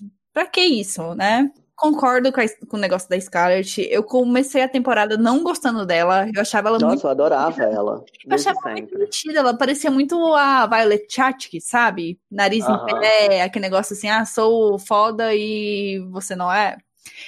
Eu vi que ela começou a crescer, eu vi que ela começou a ser, é, mostrar que ela é humilde, sabe? Naquele challenge que ela faz com a, com a Ivy, que as duas ganham. Uhum. Eu já comecei a chipar aquela dupla, sabe? Chipar assim, no sentido drag race, de virar Sim. amiguinhas. Uhum. E quando ela vai embora, eu achei muito prematuro, porque eu, eu achei legal o lip sync dela. Eu não lembro contra quem que ela, que ela dupla. A Raja. A Raja? É, a Raja. Nossa, essa aí podia ter ido embora há muito tempo, sabe? Sim, naquele, naquele desafio das seis, no Lip Sync das seis, ela que tinha que ter sido eliminada. Sim, eu achei que a Honey foi muito injustiçada naquele desafio. Uhum. Sabe, naquele Lip Sync. Uhum. Mas enfim, eu concordo que a Raja devia ter, ter, ter saído em vez da Scarlett. A Scarlett podia ter ido um pouquinho mais pra frente. A Plastic, eu gosto dela, eu acho a drag dela muito bonita, mas eu acho que ela é sempre aquela mesma coisa, sabe? Uhum. O pessoal. Eu não sei como que os juízes nessa temporada não comentaram isso, o fato dela sempre usar é, body, né? Corpete, corpete, corpete é, sabe? Sabe aquele maiô? Uhum. Uma saia. É basicamente. Uhum. Nossa, teve uns três ou quatro desafios que eram a mesma coisa. Teve peruca repetida em runway, sabe? É umas coisas assim que eu ficava meio, meio boba de ver. Não, a Plastic, eu não gostei muito dela, não. A única filha da da Alissa que eu gosto é a Shangela. Quem são as filhas dela, inclusive? É a Shangela, é a, a Laganja, a Plastique, tem a Dia. Eu não sei a Dia ganha é filha dela também? Que eu saiba, é. De, de, de Dia. Mas a Dia não é de Chicago? Não sei, mas eu acho que a Dia é filha dela. É, eu fiquei, nesse, eu fiquei nessa dúvida também, porque parece que soltou, a Dia soltou que era filha da Alissa Edwards. Ah, mas as duas fizeram lip sync, duas filhas da Alissa Edwards, então. Sim. Na sexta temporada, que tudo. Enfim, Plastic não. Plastic não, não curti muito ela. Eu acho que a Brooklyn Heights. Vai levar. Ela vai levar essa, muito merecida. Eu Sobre acho que ela tinha que ganhar. Eu acho que, só finalizando aqui, eu acho que ela tinha que ganhar um cruzeiro pro Brasil, especificamente pro Vera Cruz, me conhecer. Mas só pra é, falar um negócio da Nina West. Eu hum. gosto dela. É, eu me simpatizo o fato dela, tipo, dela tá sempre ali. É, como que fala? Como que chama? Criativa? Não, não criativa, ela tá sempre. Interativa? Não, na interativa, ela tá sempre ali na cabeça dela, sabe? Matutando as coisas, sabe? Ela processa demais aquilo que tem pra fazer, sabe? Ela é muito uhum. interessada. Eu me identifico com ela porque eu sou meio assim. Então, eu entendo a questão dela estar tá insegura, dela ter aqueles pormenores dela. Mas a questão do lip sync dela e da Silk, sério, Nossa. foi vergonhoso. Que é aquilo? Aham. Devia. Eu não sei como que a Ru não mandou as duas embora. Pra mim, devia ter mandado as duas embora ou ter salvado a Nina, porque a Nina foi um pouco melhor que a Silk. Não, a Silk foi terrível. Terrível. O que, que é aquilo? Não, pra que quem que, que fala que podia dublar toda semana, sério, aquilo foi muito desapontante. Foi muito triste. Nossa, ela é muito ruim. Mas eu queria muito um lip sync final Brooke versus Eve, sabe? Eu acho que ia Acho ser. que vai rolar. Eu espero que role. Será? Será? Eu só, eu só espero. Uh. A Eu só é burra também, né, querida? Não, com certeza. Eu só espero que não esteja mais aqueles bagulhinhos, sabe? Aquele negócio de tirar peruca, cair pétala, sair, pegar, soltar faísca no meio do palco, aquelas roupas que tem revelação, sabe? Uhum. Porque pra mim isso já deu. Isso já foi temporada passada. As borboletas. E da-. É. As borboletas que eu digam, né? Nossa, não. Mas eu acho que elas aprenderam isso. É Eu espero que sim. Eu acho que vai ter muito portê. Portê, plié na, nessas, nesses lip syncs. Tomara. Tomara mesmo.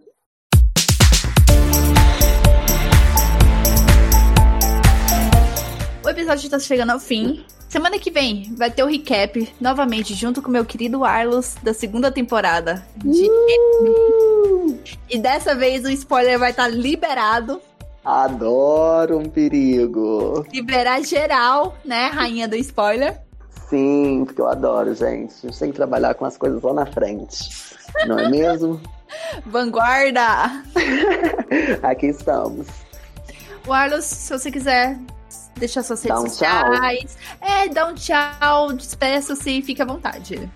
Beijo, meus queridos. Espero que vocês tenham gostado desse turbilhão de informações que a gente trouxe aqui, né, para mesa, para as reflexões. Se caso vocês quiserem saber quem eu sou, essa voz dócil, delicada e aveludada, vai lá nas minhas redes, na minha rede, na realidade, né, porque eu tô muito atuante hoje no Instagram, o Arlos, W-A-R-L-O-S. Tá aqui, ó, na telinha, como vocês podem ver. Tela, né? Eu sei, gente, é imaginária. É W-A-R-L-O-S. O Arlos com som de U vai ser a primeira pessoa que vocês vão ver ali. A legenda tá gata molhada em teto de zinco quente. Sou eu. Vou estar aceitando vocês. Beijinhos de luz e durma com Deus. Se vocês estiverem escutando isso à noite, né? Eu vou deixar seu Instagram na descrição do episódio. Porque qualquer coisa Adoro. a pessoa pega lá e te segue. Exatamente. O Arlos é blogueirinho de Goiânia, pra quem não conhece. Aham, vai ser despontado a qualquer momento. Então, meu querido, até semana que vem a gente grava de novo. Grava de novo, não. Grava um novo episódio de Handmaid's Tale. Season 2. Deu uma Exatamente. final. Então, E vocês me aguardem que se pá já tem spoiler da terceira temporada, tá, queridos? Processem Meu rápida. Deus! Fast. bora dar tchau? Tchauzinho. Tchau, tchau. Até semana Beijos. que vem. E é nóis. Que voa, bruxão.